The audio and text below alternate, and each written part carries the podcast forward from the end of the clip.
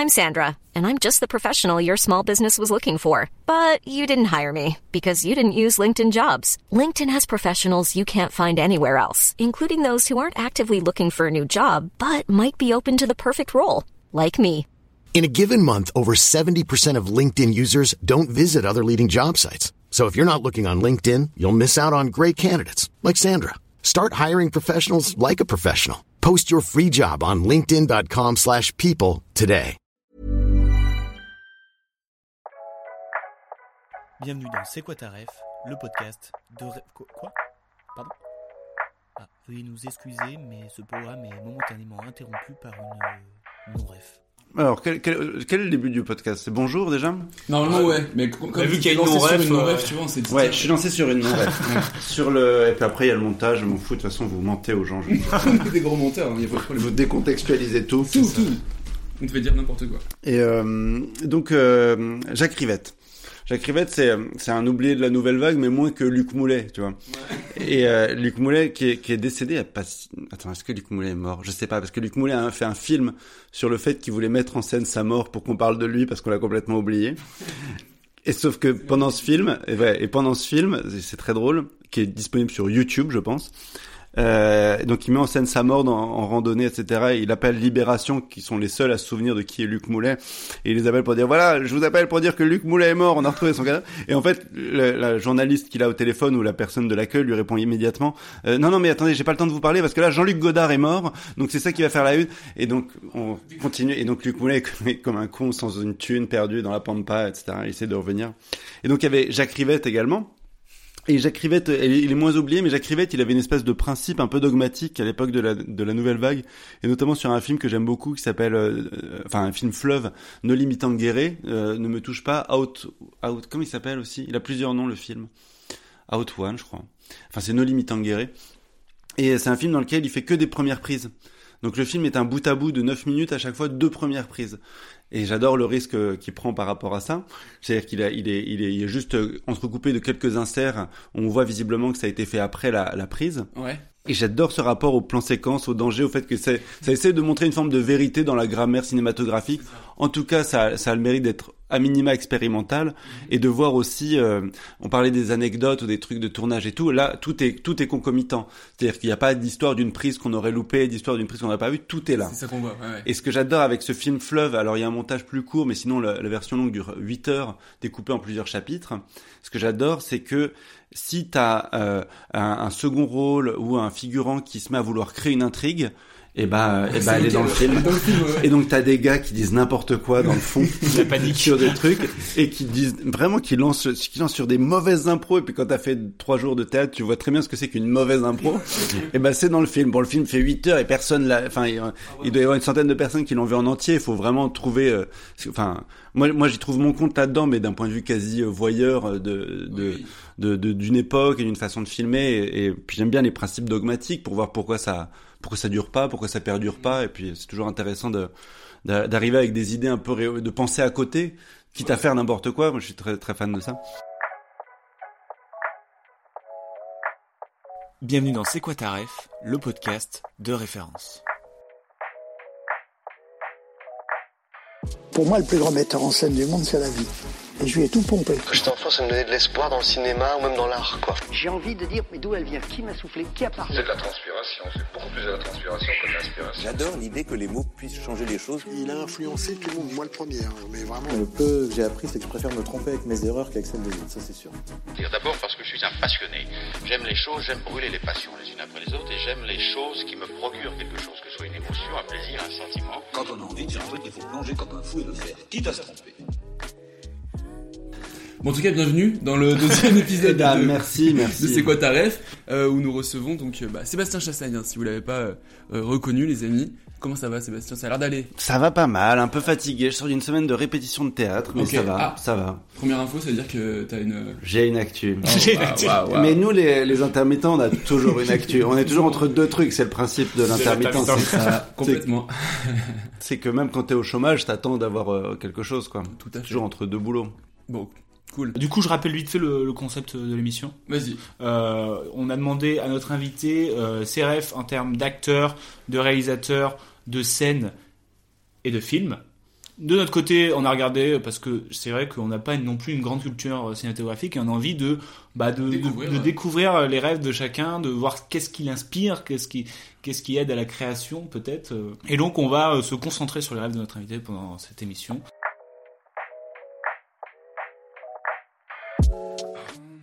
Et euh, tu, veux, tu veux commencer par. Je euh, crois qu'on peut, le lancer Buñuel, hein, ça a l'air bien parti. Buñuel? Bah, c'est ça qui m'a, qui m'a, qui me m'habite le plus parce que, je- alors, effectivement, dans mes références, il y a, il y a 99% de Buñuel parce que je crois que même Piccoli, je l'ai découvert chez Buñuel, alors que c'est pas un des acteurs euh, phares de, de, de ce réalisateur.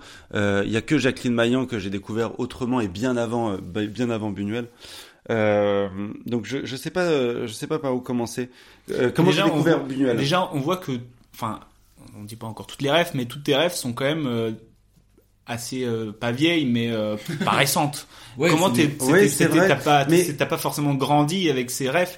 Ou Alors, si euh, Jacqueline si- Maillan beaucoup. Ah si si Jacqueline Maillan énormément puisque moi été euh, j'étais euh, ma- mère aime pas quand je dis ça mais je passais beaucoup de temps chez ma grand-mère on va dire pour, euh, comme ma mère entend ça je suis obligé de dire ça. Mais je passais vraiment beaucoup beaucoup beaucoup de temps chez ma grand-mère de 0 à 4 ans.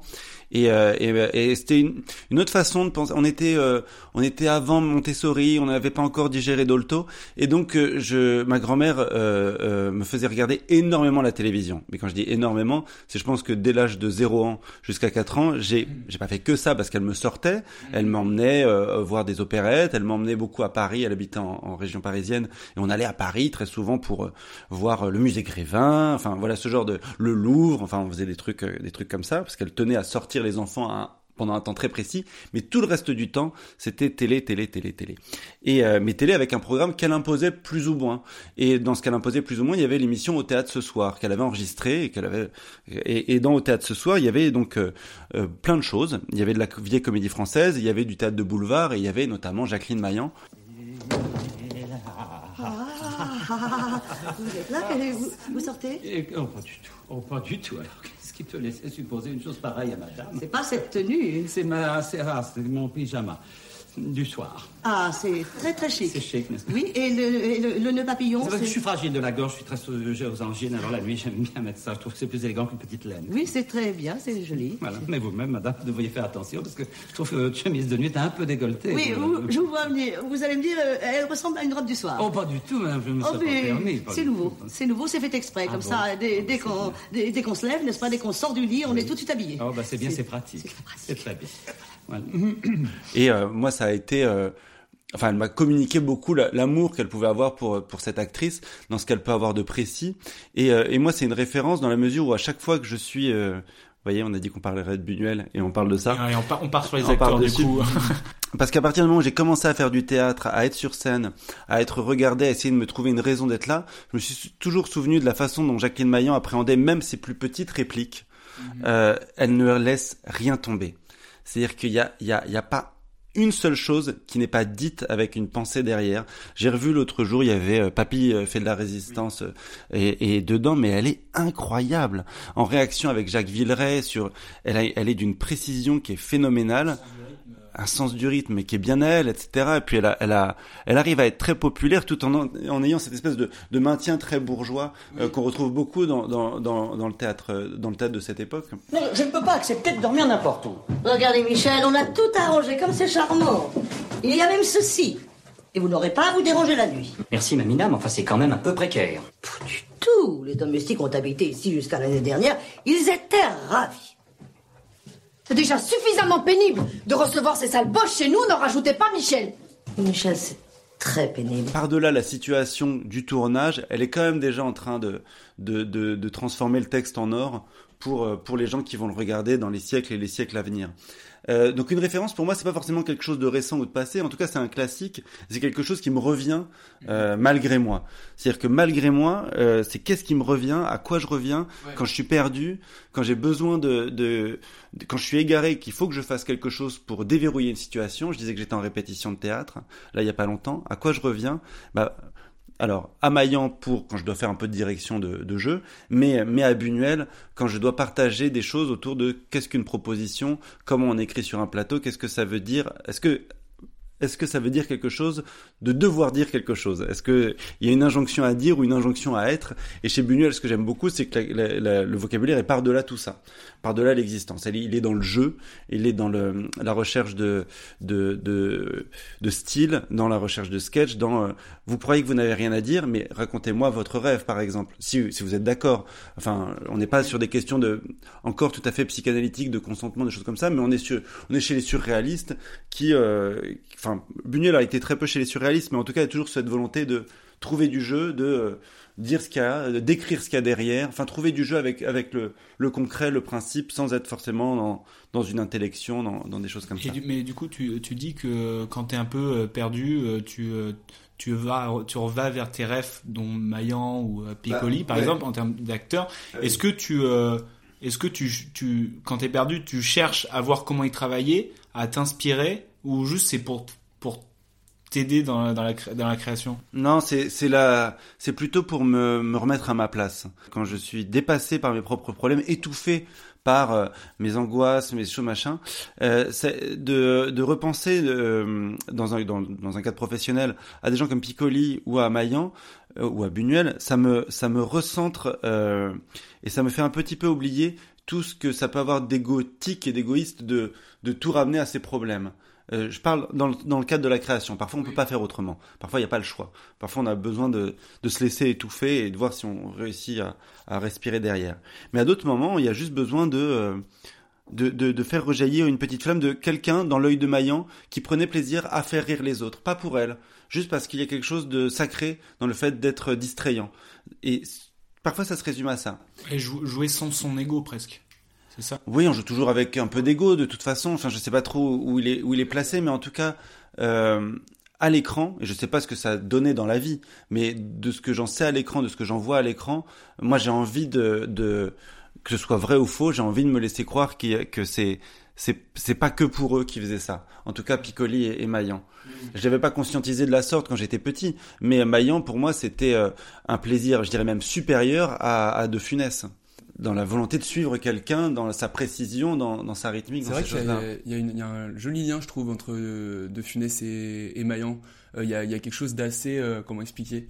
J'allais dire burlesque, mais c'est pas tout à fait ça. Enfin, sur- pas, pas du côté de Maillan, mais tu vois ce que je veux dire? Quelque chose de très marqué et de très identifiable et qui euh, fait chez, l'un chez l'autre. plaisir à voir en fait. C'est un, on, aime, on aime voir ces gens jouer hein. sans forcément que ce soit les meilleurs acteurs du monde. C'est des gens qu'on aime voir jouer et qui nous font plaisir quoi. En fait. Oui, oui, tout à fait. C'est euh, c'est comme un bonbon. Ils font des quoi. cadeaux. Je trouve que c'est des acteurs qui font des cadeaux aux gens. Oui, et on peut se les réapproprier. C'est-à-dire que, en plus, moi, ce que j'aime avec Maillan, et surtout avec le fait que ce soit une référence un peu datée, c'est que euh, euh, j'ai pas d'injonction à être d'accord avec tout le monde sur certains types d'acteurs ou d'actrices. Ouais. C'est que que, que c'est un cadeau pour moi qui est qui est fait euh, par-delà les âges, par-delà les siècles, et qu'on peut y revenir, et en étant parfaitement sincère dans le fait d'aimer quelque chose, sans être dans une posture, dans une posture, pardon, un peu snob, un peu pour faire comme tout le monde, un peu cocasse. De toute façon, c'est des références qui vont, euh, qui sont encore là dans l'ADN, mais il y a, il y a c'est c'est c'est c'est que pour soi. Enfin moi ce que j'adore c'est que quand les gens me disent euh, euh, euh, moi j'aime pas Johnny Hallyday mais quand quelqu'un me dit j'ai l'impression qu'il me parle, je lui dis oui, je vois de quoi tu veux parler. Oui, C'est- oui, c'est oui, c'est ça. Voilà. C'est l'essence même de, Ouais, ouais. De l'art. de l'art en Ouais, fait, ouais. de- le, le partage et de, le, le, le personnel dans un truc universel, universel quoi. Et, et ce que j'aime bien, c'est le type de conversation que ça peut engager avec des gens où tu partages une sensation sur un, sur un totem. Enfin, je dis un totem, mais euh, c'est peut-être un peu dégradant, mais en tout cas sur quelque chose que tu apprécies, une œuvre, une œuvre en devenir, et, euh, et, et de, de discuter autour du fait de pourquoi on a des, des, des dissonances, qu'est-ce qui nous a amené en termes de généalogie, d'histoire personnelle, familiale, à, à ressentir apparemment la même chose, du moins à mettre les mêmes mots de- dessus, mais avec des, des trucs diamétralement opposés, tu vois. C'est vrai que euh, bah, surtout en plus euh, Maillan ou De Funès, euh, c'est très, enfin c'est intergénérationnel. C'est pas un acteur. euh, Enfin moi j'ai grandi avec des Louis de Funès comme mon mon père a grandi avec du Louis de Oui, Funès, oui. comme euh, ma petite sœur Ton va grandir avec de Louis. Funès. Bah, je sais pas. Ça, je j'arrive pas trop à savoir parce qu'effectivement, il y a quelque chose de très cyclique, mine de rien, mais je je, je sais pas si ça existe encore. J'ai l'impression que euh, je je me rends pas très bien compte euh, euh, chez la jeunesse. on- Enfin. Que je côtoie, je- je- j'entends parler beaucoup des références contemporaines, mais je, je suis pas très au fait de leur, euh, de ce qu'ils connaissent de l'ancien. Bah, ça dépend. euh, qui nous montre en fait. euh, parce que les rêves qu'on construit au début, c'est les parents qui nous montrent quoi. C'est beaucoup par la télé aussi, mine de rien, euh, le, le De Funès Ah aussi, oui. parce que bah, t'as le gendarme qui passe euh, tous les Noëls, euh, les quatre gendarmes euh, les plus connus, et puis en fait, euh, les jeunes découvrent. Mais c'est regardé aussi. encore Bah, pas mal, je crois. Les gendarmes, euh, je sais pas trop si c'est encore diffusé. mais Si, si, que- c'est encore diffusé, c'est sûr. Bah, Papy fait de la résistance était, était diffusé l'autre jour, Tout quoi. à fait, Et moi, je trouve ça fait. vraiment encore. euh, Enfin, ça a des défauts et tout, mais je trouve ça quand même très très efficace. Mais je Ah ouais, ouais, mais c'est vraiment un truc de genre euh, presque pour les enfants et quand toi tu le regardes, t'es un peu un enfant quand tu le regardes. Parce qu'il y a vraiment un truc de genre bah ils font des grimaces, c'est quand même un rythme donné qui est pas forcément naturel, c'est pour ça que je dis que c'est pas forcément des grands acteurs parce Mais que c'est pas bien. un truc vrai. Mais oui, Et c'est mais- ce que j'aime bien aussi, Oui, c'est un oui. truc c'est euh, on me fait plaisir quoi. Mais moi, c'est ce que j'aime avec Buñuel, et c'est la première fois que je tombe. Donc, euh, c'était euh, chez, chez mes euh, chez mes parents, euh, une maison Kaufmann un peu perdue dans un lotissement un peu impersonnel de de très très grande banlieue parisienne, c'est-à-dire ce qu'on pourrait quasiment appeler une banlieue rurale entre entre la fin de l'Île-de-France, euh, donc très loin de Paris, très loin du reste de la France, ce genre d'endroit nulle part. Ouais, ouais. Où, euh, Paris sait que c'est pas Paris, mais tout le reste de la France pense que c'est Paris, et Ouais, c'est je- ni l'un ni l'autre. Et, euh, et du coin de l'œil, euh, je vais me coucher, la télé est allumée par hasard, un petit bout de scène où ils vont essayer de de- d'aller dîner chez chez chez Cassel. Et, euh, et c'est Stéphane Audran qui fait sa femme. Et, et tout de suite, je dois avoir une vingtaine d'années à ce moment-là, 21, 22, 20, je suis parti de chez mes parents à 20 ans, donc euh, 20 ans, je pense, max, 19 ans. Et tout de suite, je demande à mon père, mais qu'est-ce que c'est? Je comprenais pas ce que j'étais en train de voir. C'est du théâtre? Pourquoi ça joue de façon aussi euh, distante? Ah, c'est parce que c'est des bourgeois? Et mon père me dit toujours, ah, tu connais pas Buñuel? Bah, Non. non. 19 ans, pardon. Bien sûr que non, mais parce que lui était, était très cinéphile, mais il était euh, un peu, euh, euh, il était un peu avare dans sa manière de, de partager sa, son domaine de culture. C'est-à-dire que lui, il avait des références qui revenaient tout le temps en boucle. Mais, euh, mais C'est marrant, excuse-moi de te couper mais c'était quoi les références de tes parents par exemple? Euh, alors, ma mère, le premier truc qui me revient là, c'est Jimmy Cliff. Elle adorait Jimmy Cliff. Euh, Enfin, ouais. C'est la musique qu'elle. Alors, on n'avait pas de, de personnel de maison euh, évidemment. Donc, quand elle euh, elle faisait le ménage, puisque ma mère faisait le ménage, c'était euh, ce type de de schéma familial. Euh, elle mettait Jimmy Cliff à fond et, euh, et, et elle écoutait et elle, elle aimait beaucoup Jacques Demy notamment pas tout Jacques Demy évidemment elle aimait pas Parking mais elle aimait beaucoup les Demoiselles de Rochefort euh, Podane elle aimait beaucoup Podane qu'est-ce qu'elle aimait ma mère? Euh, enfin qu'est-ce qu'elle aime Euh, euh, euh, voilà ce genre de choses en littérature Daniel Steele ce genre de choses elle était très très forte pour raconter les films ma mère Ah, C'est dur à faire ça. hein. elle était... Ouais, ouais. euh, non, mais elle avait un talent fou. C'est-à-dire que euh, quand j'étais avec elle et que je regardais le début de, de certains films que je pouvais pas regarder en entier parce qu'il était trop tard, et c'est elle qui m'a raconté la fin de Terminator 2, c'est elle qui m'a raconté la fin de, de euh, Total Recall. Va raconter Ouais, la fin de Total euh, Recall. belle parle de la version Verhoeven, pas. Oui, oui. Belle perf hein. Et ouais, ouais, elle m'a raconté la fin de tout un pan de cinéma que j'ai j'ai pu adorer des années 90, euh, que j'aime encore beaucoup d'ailleurs. Euh, elle m'a raconté la fin de Predator. C'est génial quand même, parce qu'en plus, quand tu repenses à Predator et que tu le redécouvres avec une, une- un regard un peu plus mature, tu vois à quel point le film a rien à voir entre le début et la fin. On va raconter Predator. Donc elle, elle avait cette espèce de, de talent là, et, euh, et je crois que ma mère a toujours été, euh, s'est jamais revendiquée d'être euh, une intellectuelle. Elle jamais pensé qu'elle était qu'elle pouvait faire partie de, ce- de ces gens-là qui euh, qui ont des références justement, mais elle en avait énormément. Mais comme elle était très humble avec ça, ouais voilà, elle aimait beaucoup les comédies musicales, mais comme ma grand-mère et comme moi quand j'étais petit. Pour moi, c'était la mélodie du bonheur à, plus à plus savoir qu'en foutre. J'adorais la mélodie du bonheur. Do, le dos, il a bon dos, Ré, rayon de soleil d'or.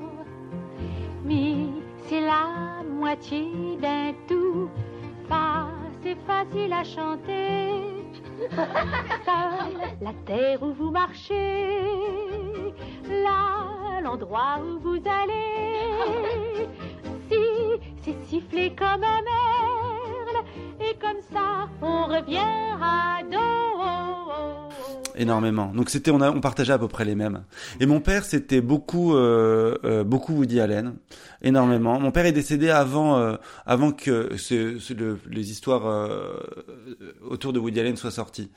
Euh, donc je sais pas ce qu'il en aurait pensé, je sais pas si ça aurait été toujours une référence, mais toujours est-il qu'il il a il a pas eu vent de fait euh, de, euh, de des histoires euh, du clan Faro.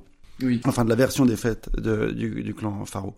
Euh, mais toujours est-il qu'il citait énormément Woody Allen. Donc moi, j'ai énormément regardé Woody Allen.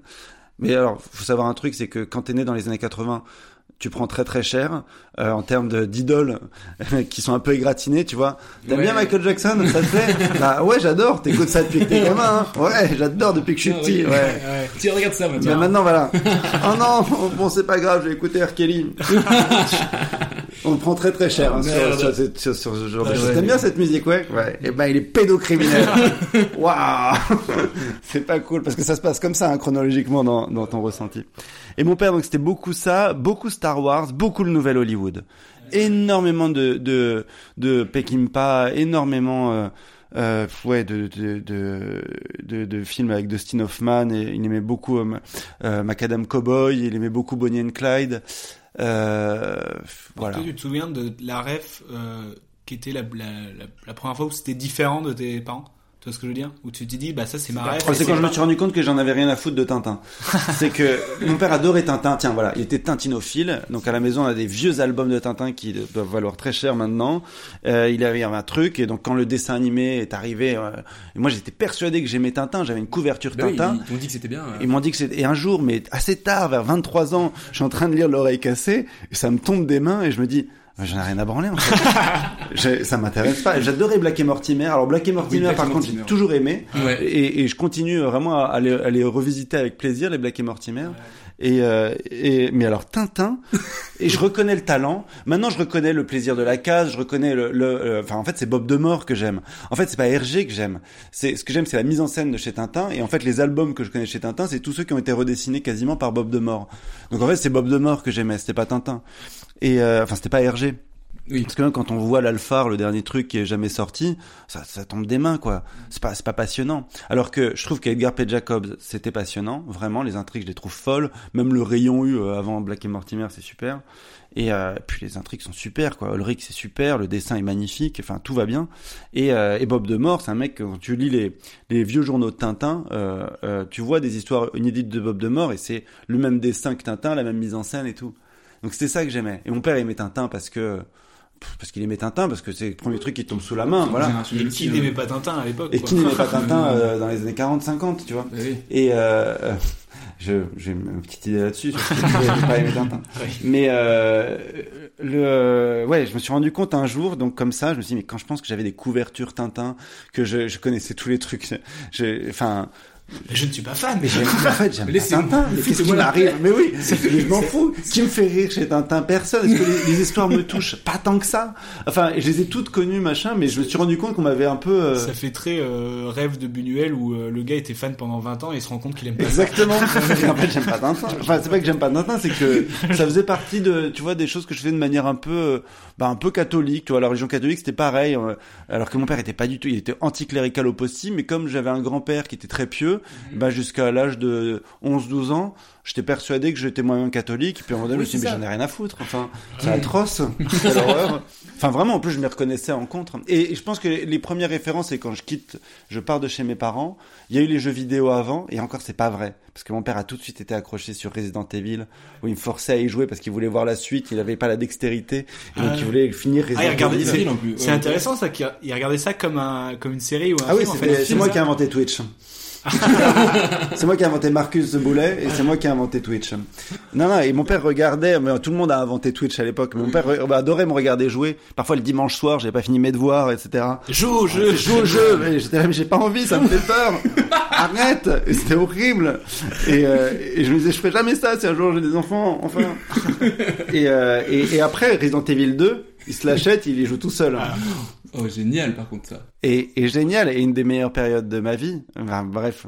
Parce que c'est vrai que mon père est plus à la maison aussi à ce moment-là. Donc ça fait que, enfin, il est déchiré parce qu'il a joué toute la nuit.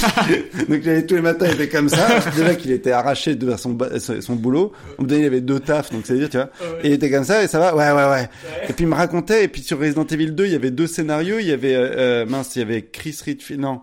Euh, c'était pas Jill et Chris, mais il y avait deux personnages. Tu avais deux intrigues parallèles qui se rejoignaient plus ou moins. Je me souviens plus du nom des protagonistes.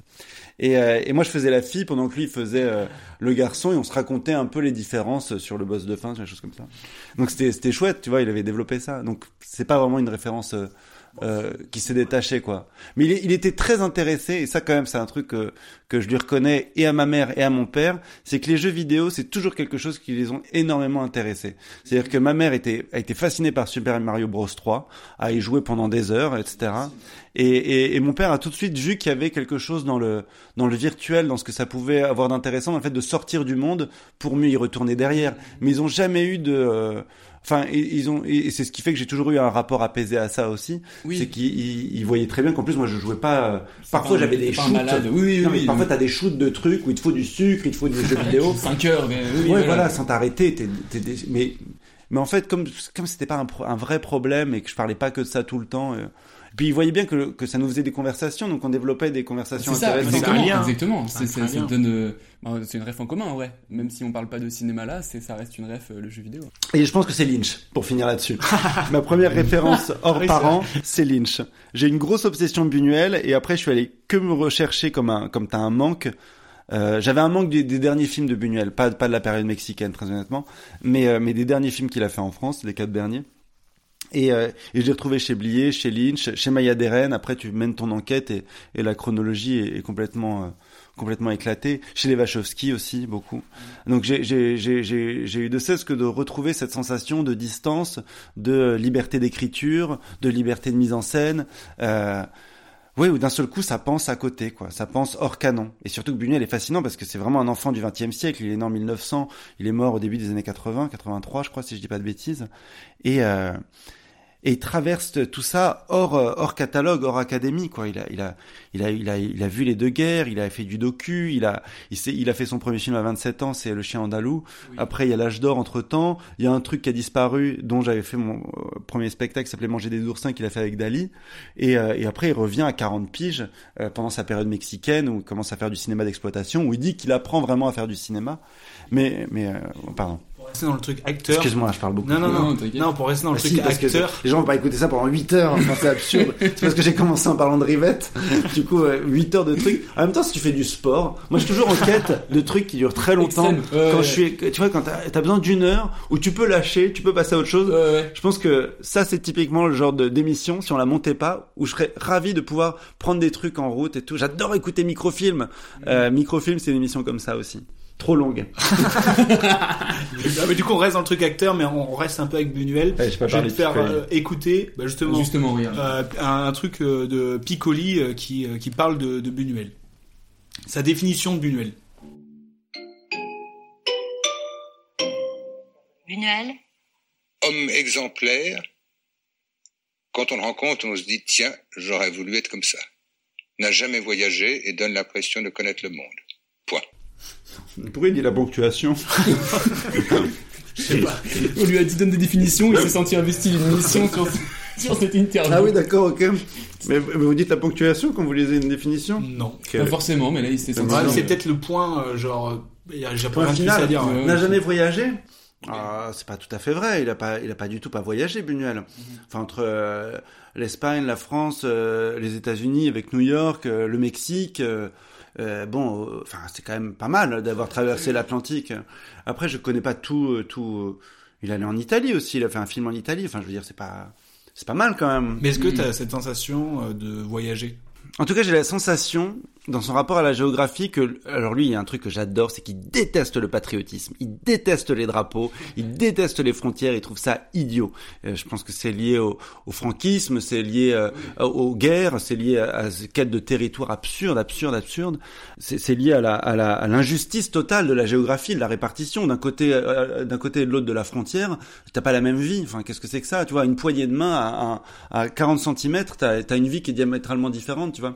On, le- on le voit bien, il suffit de regarder euh, l'Europe de l'Est, euh, enfin, c'est... c'est- c'est, On dit plus Europe de l'Est depuis très longtemps, mais il suffit de regarder l'Ukraine, par exemple, en ce moment, tu vois, à quelques mètres, euh, t'es t'es- t'es en état de siège et c'est... c'est et c'est c'est catastrophique. Buñuel, il, il- il- moi je trouve que je trouve qu'il a il a beaucoup voyagé, mais il a beaucoup réfléchi au fait que que, que ça, ça voulait rien dire se déplacer et que ça voulait rien dire être de quelque part ou aller quelque part. T'es forcé, tout est un peu accidentel, hasardeux, une coïncidence peut-être. Voyager dans le temps peut-être, mais c'est pas des puis c'est pas vraiment un cinéma qui montre des beaux paysages quoi.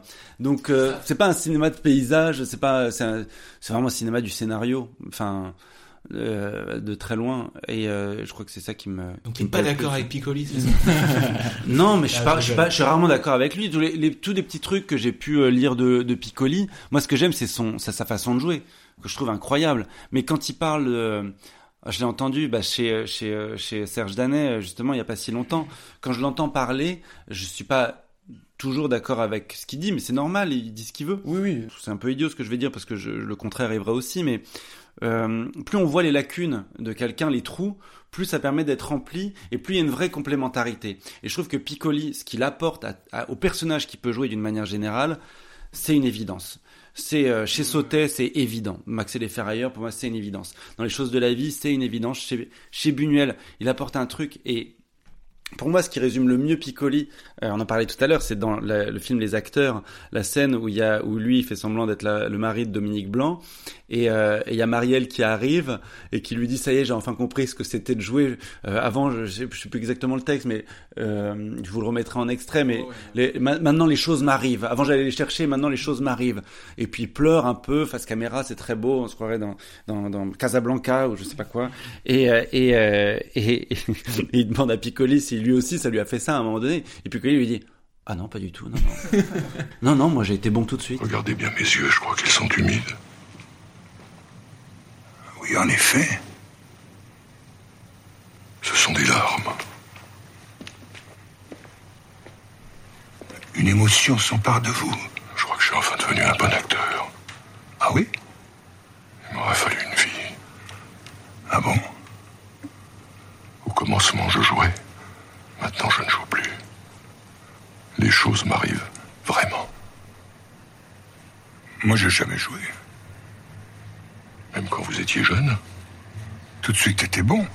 Et ce qui est génial, c'est que même en disant ça, Piccoli est extraordinaire, il est bon tout de Ouais, suite. il a raison, tu dis, bah, il a raison. Il a raison, alors que c'est pas vrai, c'est qu'il se pose beaucoup de questions sur Oui. son jeu, il dit tout le temps qu'il aurait voulu rester à l'école pour continuer à apprendre, et c'est pour ça qu'il a fait un peu de réalisation, mais très très peu. Il adore être acteur, parce qu'il adore apprendre, je crois. Et euh, Pic- Piccoli, c'est une, une grosse carrière. Je, je peux te montrer un extrait pour aussi te faire réagir sur un des derniers films de, de Piccoli. Habemus Papam Je trouve qu'il y a une scène euh, très très forte et très belle de Piccoli. Voilà. Un peu méta même. Cosa faccio? Sì.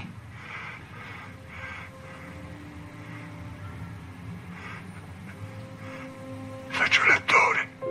Ah, L'attore? Bello. Ma l'attore... Te- teatro. Mi è sempre piaciuto tanto. Le tournée, i, i viaggi da una città all'altra, le prove, le prime, quando si leggono le recensioni tutti insieme. Bello. Ma, ma adesso sono stanco. Là, pour le coup, quand tu disais qu'il met de lui, on a quand même le sentiment que c'est quasiment euh, Sa vie, quoi. Sa vie, quoi. C'est ça, c'est, il fait des allers-retours, il met beaucoup d'intime. Et c'est d'autant plus poignant que euh, euh, Piccoli était, il, il faisait encore du théâtre jusqu'à très tard, mais, euh, mais, mais euh, c'est de plus en plus cher de se payer Piccoli parce que c'était de plus en plus cher au niveau des assurances, puisqu'il avait des problèmes de mémoire. Donc il était tout à l'oreillette, ce qui est pas forcément euh, très grave. Il y a beaucoup d'acteurs, même dans des films euh, euh, au César, qui sont à l'oreillette et ça se voit pas. Donc euh, ou ça peut même être un principe. Mais Piccoli, il, a- il, il y a un bouquin qu'il a écrit. Enfin, euh, avec des, des, des entretiens où il parle de ça, de sa, de sa perte de mémoire et, et, et du fait qu'il il voudrait jamais s'arrêter de jouer. Piccoli, c'est un, c'est un truc euh, qui est, qui est très très beau chez lui, c'est qu'il a fait, il a jamais fait semblant d'être plus fort que qu'il ne l'était. Il disait qu'il avait peur de mourir. Il disait qu'il avait pas envie que ça s'arrête. Il disait qu'il voulait jouer jusqu'à plus pouvoir. Mais malheureusement ou heureusement pour lui, c'est ce qui est poignant dans cet extrait, c'est qu'il en était de moins en moins capable. Il, est, il était plus capable que de parler de lui un petit peu de temps en temps. Et c'est le film d'ailleurs, Abemus Papa, mais intelligemment construit par rapport à ça. C'est il a très peu de texte dans le film. Effectivement, les rares moments où il parle, c'est pour parler de lui, quoi. C'est pas pour parler du film. Et toi, tu te vois faire ça toute ta vie en tant qu'acteur ou pas? Ouais, mais moi je suis pas vraiment que acteur, donc euh, enfin oui, je me vois faire ça toute ma vie parce que enfin parce que de toute façon, j'ai- si je fais ça, c'est parce que j'ai échoué à faire tout le reste. hein. Donc euh, du coup, je fais un peu de tout quoi. Moi, je crois très fort que quand on est acteur, faut savoir tout faire, mais pas forcément très très bien. Donc euh, je sais tout faire, mais plutôt mal. je, je suis pas très école américaine sur le fait que Ouais. je sais très bien danser, très bien chanter. Oui. très- Non, je vais tout pas très bien, ouais, médiocrement, ok. mais ça va. mais tout par Bon, contre. Mais je peux tout faire. peux bredouiller toutes les langues. Euh, Très très mal. je peux faire, voilà, c'est pas très, c'est pas très grave. Et donc oui, je me vois bien tout faire très mal jusqu'à la fin des temps. Parce que après, c'est pas, c'est pas toi qui fait que c'est bien, c'est, c'est, c'est ce que tu racontes qui fait qu'on y croit ou pas. C'est comment tu racontes, tu vois. Buñuel, il y a beaucoup de distance et on y croit. Là, là, c'est, là, ce que j'adore avec la scène que vous avez montrée, c'est que c'est, c'est les deux. Il y a la distance, il y a l'investissement, puis il y a la grammaire du cinéma et tout se rejoint pour un moment d'un éclat de vérité, quoi. Et on se demandait, donc là, il y avait, euh, on a parlé de Piccoli, on a parlé de Jacqueline Maillan. Est-ce qu'il y a un acteur avec qui t'aimerais ou t'aurais aimé euh, jouer, hormis eux? Est-ce que comme ça, il y a quelqu'un d'autre qui te vient Non. Non, pas plus que non, ça. parce que j'adore faire. Par exemple, je fais beaucoup de théâtre avec mes amis proches. J'adore jouer avec mes amis. Je crois que j'ai une chance inouïe de de pouvoir faire du théâtre avec des gens que j'aime, avec qui j'ai vieilli.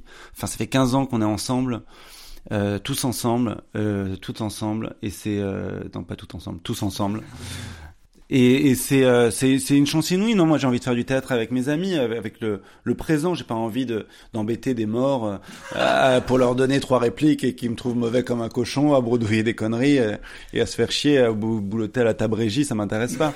Non, mais c'est vrai, je suis tellement heureux de les voir là. Tu vois, j'ai pas envie de les rencontrer. Piccoli, je, je le rencontre de- dans quelque chose qu'il dévoilait pas dans son intimité. Je le rencontre dans son art et c'est c'est c'est je, je et c'est comme ça que ça m'intéresse de le rencontrer. Tu vois, c'est ce qu'on disait sur euh, euh, tout à l'heure. Je fais, je, je suis pas en train de parler de l'homme, la distinction de l'homme et de l'artiste. C'est pas exactement Oui, ça. oui.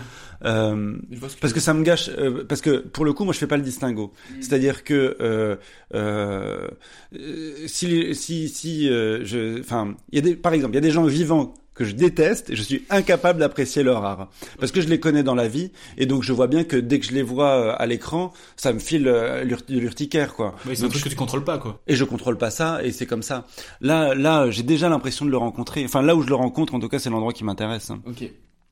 ce qui veut pas dire que je vais pas enquêter, que je vais pas. Mais pour l'instant, ce que je vois de lui, dans même dans ses colères, même dans sa jalousie, même dans ses sentiments de possession amoureux, peut-être, euh, il y a parce que même dans, même que dans la manière dont il décrit sa toxicité amoureuse, il est touchant parce qu'on voit bien que c'est ce qui fait qu'il est tout seul aussi, quoi, et que c'est pas anodin, et que c'est justement une leçon à, à retirer de ça. Euh, ouais, il a un truc amoureux. Il, est, il était pas avec la femme qu'il aimait, tu vois. Enfin, Comme dans les choses de la vie. Hein.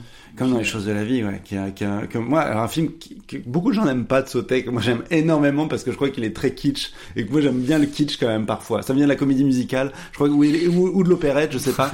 mais j'aime bien quand, oui, il y a du froufrou, oui, ça, ça cocotte un peu, mais, euh, mais, euh, mais ouais, j'ai envie de me laisser prendre par ça, tu vois. Qu'est-ce que tu fais? Je te regarde. Nochmal, verdammt nochmal. Dis-moi, quel est le mot pour. en français pour mentir? Enfin, pas mentir, raconter des histoires. Affabulé. C'est ça. Affabuler. Affabuler. Deux F.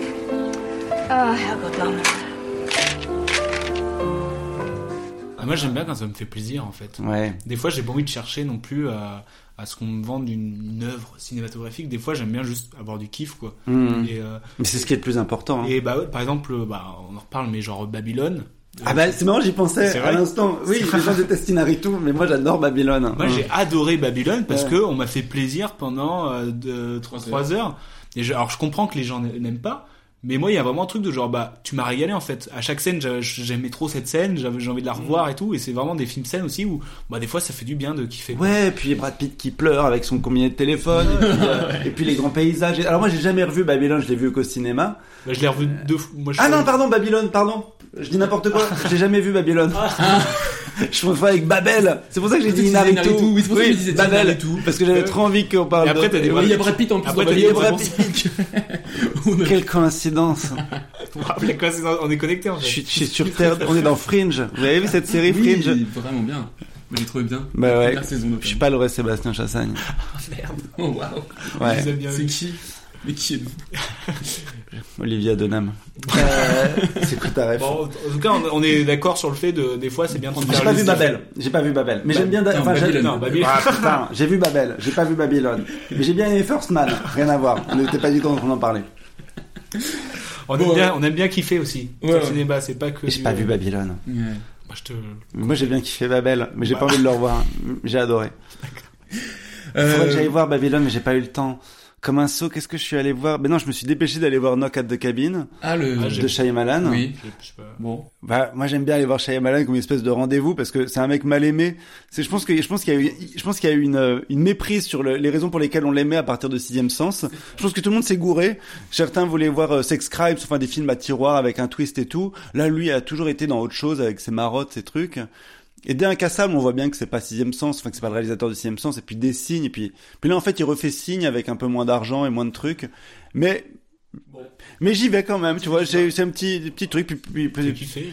oui, voilà, je pas. Et puis il est bien, euh, euh, le catcheur là, Bautista. Ouais, là. il est Ah oui, oui, oui, il est pas mal. Et. En il moment, il tourne pas mal hein. et, euh, et franchement, Ah, il est chouette, hein. il, est, il est cool comme acteur. À mes yeux, c'est le nouveau Lino Ventura. Ah oui. Ouais, je pense. Dans le genre de catcheur qui est devenu acteur. Ah bah oui, c'est parce que c'était complètement le cas. Ouais. T'as raison. Il est, il est, je le trouve très très très fort. Ouais, il y a vraiment un truc. euh, ce que j'aime bien, c'est, euh, c'est le. Enfin, il y a, il y a quand même une, une différence entre ce qu'il est et ce qu'il, ce qu'il joue. Je trouve dans son, dans le physique qu'il a, un Mm. peu une grosse brute et tout. Il joue plutôt Et je trouve il joue, jeux. il joue bien la faille en fait. Ouais, ouais. Et c'est un truc que j'adore les, les failles comme Bah ça. ouais, Ça se, voit, ça se voit bien avec lui, je trouve. C'est fascinant parce qu'on est tellement habitué euh, à les cacher, à en Ça. avoir honte, à s'excuser quand on pleure, etc. Donc oui, oui, c'est toujours chouette quand on voit Et ça. surtout avec un physique tel que Bautista. Ouais. Et bah, Piccoli, Piccoli, il Bah passe oui. son temps à montrer ses failles, quoi. Mm. Enfin, là au Maillan, non, elle est en- plutôt en contrôle, mais ce qu'elle donne, par contre, est, est tellement, euh, tellement euh, humain, je sais pas comment le dire, Hmm. c'est beau. tellement universel.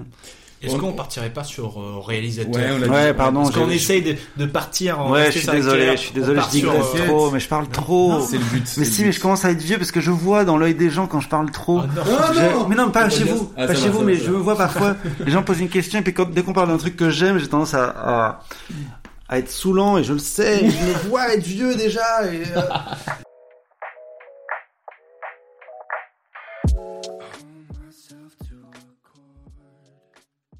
Du coup, sur euh, Buñuel, euh, nous, on n'avait pas trop de ref de Buñuel. C'était un peu comme un, comme un grimoire de, de euh, on faut qu'on fasse du Buñuel, mais par, par quoi commencer C'est ça. euh, Tu, tu- tu parlais tout à l'heure du chien andalou, tu sais, son, son en 1929. Et euh, 27, petite- non?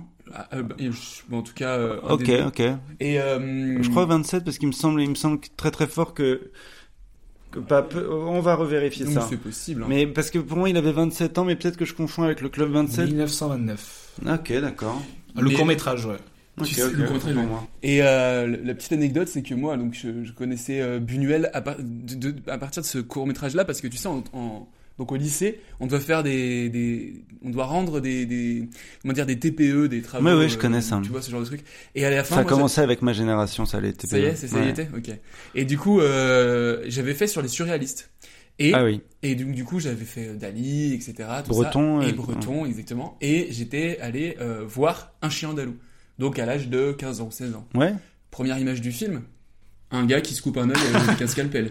Euh, c'est un gars. Euh, c'est pour moi c'est un œil euh, plutôt féminin, mais bon. C'est possible que ce soit une qui se qui se coupe. En ouais. tout cas, un œil qui se, qui se fait trancher avec un scalpel. Mm. Voilà, première rencontre avec euh, Buñuel à l'époque. Et bon, petit, j'étais pas retourné depuis, quoi. Tu vois ce que je veux dire? Je- je- Petite appréhension quand même avant de, de redécouvrir. À 15 ans?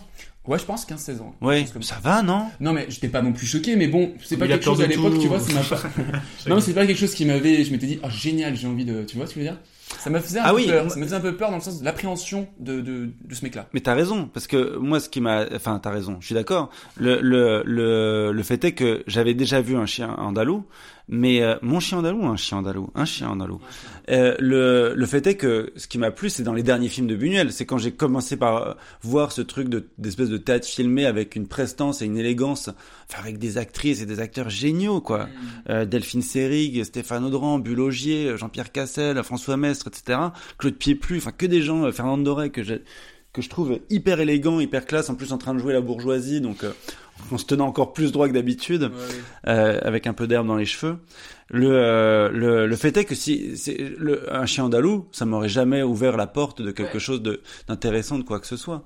Puisqu'en plus c'est une époque où Buñuel il est que dans la provoque, tu sais, c'est le- l'époque Bah, c'est ça, où il veut passer sur. Vaseline dans les cinémas où on passe des films pour enfants. Bien sûr. Et ce qui serait vraiment subversif, c'est de donner des cailloux à des gens dans une salle de cinéma euh, pour voir s'ils vont euh, lapider euh, l'écran en C'est ça. montrant quelque chose de scandaleux. Et quoi de mieux que d'aller euh, profiter d'une séance de, pour, de cinéma pour enfants et de passer un porno et passer sur Vaseline, tu vois. Et ça s'appelait sur Vaseline parce qu'il y a beaucoup de porno dans les années 20-30 qui existent déjà. Ok. Tu vois, c'est ça son idée des choses. Et moi, c'est vrai que c'est marrant quand t'es quand t'es un peu ado, un peu machin, euh, rock'n'roll et tout. Ouais, ouais. Rock'n'roll. Ouais, yeah. ouais, rock'n'roll, tu vois. Vous devez faire le geste pour être Ouais, ouais, dans un podcast. Forever Young. Vous le voyez pas, mais il y a les deux doigts levés pour tout le monde hein, là. C'est faux. Et, du coup, euh, ça serait quoi une porte d'entrée pour, euh, pour Buñuel J'en sais foutre rien. Moi, je sais que c'est, on tombe dessus par hasard. C'est une coïncidence, Buñuel, j'ai l'impression. Il a fait tellement de films, je sais pas combien il en a fait, il doit en faire 50, un truc comme ça. Sur les 50, il y en a 30 qui n'ont, qui n'ont aucun intérêt, aucune. Enfin, on a volé un tram, ça n'a aucun intérêt. Enfin, il y en a plein comme ça. Mais, euh, tu tombes par hasard. Je pense que les gens parfois sont tombés dessus avec, euh, Belle de jour, et puis sont passés à Je côté. suis Enfin, tombé à Belle de Jour, moi. Ben, c'est exactement ce qui m'est arrivé. et tu vois, Belle de jour, tu passes à côté un peu, je pense. Bah, Enfin, je- pas trop. enfin, je suis tombé parce que je- c'était pendant le confinement, euh, la cinémathèque, une cinémathèque faisait, euh, ils mettaient un film par jour. Et ils avaient mis Belle de jour, donc par curiosité, sans savoir vraiment, euh, je connaissais juste le nom de Buñuel. Mhm. Et c'est vrai que euh, t'es quand même intrigué quand même. Il y a quand même un truc de genre, qu'est-ce que je suis en train de voir Oui, il y, a un, il y a un charme, mais je trouve que le charme opère vraiment sur le charme discret. Je trouve que c'est vraiment le film. euh, C'est pas celui qui a les scènes qui m'intéressent le plus. C'est plutôt dans le Fantôme de la Liberté, je trouve. Bah, moi, c'est ce que c'est dans ce que j'ai découvert, de ce que j'ai regardé, c'est euh, peut-être mon, mon préféré. Mm. Parce que euh, j'ai trouvé un truc, je sais pas, mais euh, j'ai- j'aime beaucoup Dupieux. Mm. Et je trouve il y avait vraiment un truc de genre, bah, c'est du Dupieux en fait. euh. Bah, c'est pas du Dupieux. Enfin non, c'est- Dupieux, mais- c'est du, euh, Buñuel, quoi. Mais lui, lui, c'est, il, il- j'ai tourné avec euh, Quentin Dupieux il y a pas longtemps un, un film qui s'appelle Yannick, qui sortira avant son Dali, je pense d'ailleurs. Et, euh, et on, en, on en a parlé un peu de, de son rapport à Buñuel. Et c'est vrai qu'il le cite tout le temps, mais il n'a pas de discours sur euh, Buñuel. Puis il en parle pas, il en parle pas tant que ça. Mais de fait, c'est des images pour ceux qui les ont vues à un moment donné qui rejaillissent. Quoi. Oui, bah, on en reviendra peut-être aussi, mais sur la scène, euh, ça m'a fait penser au film Au Poste aussi. Ah bah c'est complètement ça. C'est complètement ça. Les, les acteurs qui, je connais pas le texte, quoi. Puis ce cauchemar du comédien. Puis donc on est dans un rêve, donc il y a un cauchemar, voilà. Euh, Mais mais c'est c'est des moments où on n'a pas encore joué à, à, à Super Mario Bros 2, donc on n'est pas fatigué par cette histoire de rêve ou de trucs comme ça. C'est encore des moments où c'est une, une dynamique euh, assez intéressante, surtout quand elle reste très descriptive et assez peu psychanalytique. Parce que moi ce que j'aime avec ou le fantôme de la liberté ou le charme discret, en particulier ces deux-là, c'est que c'est des films qui sont pensés comme des sketchs et que j'aime beaucoup les sketchs et c'est quand même des scènes assez drôles, assez truculentes et on sent cette truculence dans l'œil des gens qui, qui, qui les interprètent. vrai, ouais, tout à fait. Et la mise en scène est, est truculente et les coupures de montage, même le montage est truculent.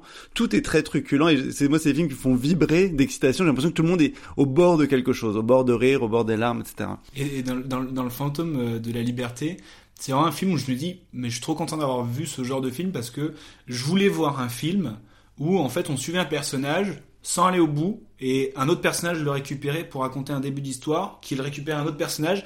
J'avais trop envie de voir ce genre de film et c'est exactement ça dans, dans, dans le fantôme de la liberté où c'est juste des segments de vie de gens en fait à un moment donné de leur vie. Il n'y a pas de fin, il n'y a pas de début et je trouve des ça scènes- trop bien. Ouais, et puis avec des scènes très fortes. Ouais. J'en ai marre de la symétrie. Quand il y a, il y a l'espèce d'exhibitionniste qui, qui montre des photos aux enfants, et puis c'est des photos des monuments de Paris. Et, je alors trouve ça obscène. Jusqu'au dé- euh, enfin au début, c'est un truc où on se dit oula. Première scène du film, euh, c'est euh, dans la Révolution espagnole et tout. Mm. euh, Qu'est-ce que c'est que ça? Et En fait, c'est juste quelqu'un qui raconte une histoire et on revient plus jamais dessus. On fait plus aucune référence. Oui, Euh, en la fait, scène où ils sont euh, aux toilettes à table et qu'à table c'est les toilettes. Ouais, ouais. C'est- Mais c'est- excuse-moi, c'est que des faim, idées, Faut pas euh. dire ça à table. Ouais, ouais. Maman, j'ai très faim. Voyons, Sophie, on ne dit pas ces mots-là à table, c'est très mal élevé. Excusez-moi un instant. La salle à manger, s'il vous plaît. C'est la dernière porte au fond du couloir à droite. Merci beaucoup. Mais c'est que des idées qu'il a et en fait c'est pas qu'on les c'est pas qu'on y revient jamais c'est que y a pas à y revenir Ouais, c'est ça. et puis ça revient dans, dans tout son cinéma tu vois chez les frères Cohen t'as as des t'as des références de construction comme ça c'est Buñuel quand tu t'y intéresses deux secondes euh, et que tu regardes le- tous les gens qui font du cinéma il y a quand même très souvent quelque chose qui raccorde dans la liberté d'écriture liberté de ton l'envie de sketch l'envie de se déguiser c'est quand même quelqu'un qui se déguise quoi Oui, oui. et, et en ça, il est très populaire, en, en définitive. Et, et, et, dans une, moi, une démarche qui me séduit énormément. Parce que c'est pas de c'est pas de l'intellection pure, quoi. C'est, c'est avant tout faire rire. C'est avant tout Buster Keaton, qu'il aimait énormément. Qu'ils aimaient énormément, d'ailleurs. Ils sont très nombreux dans ce cas de figure.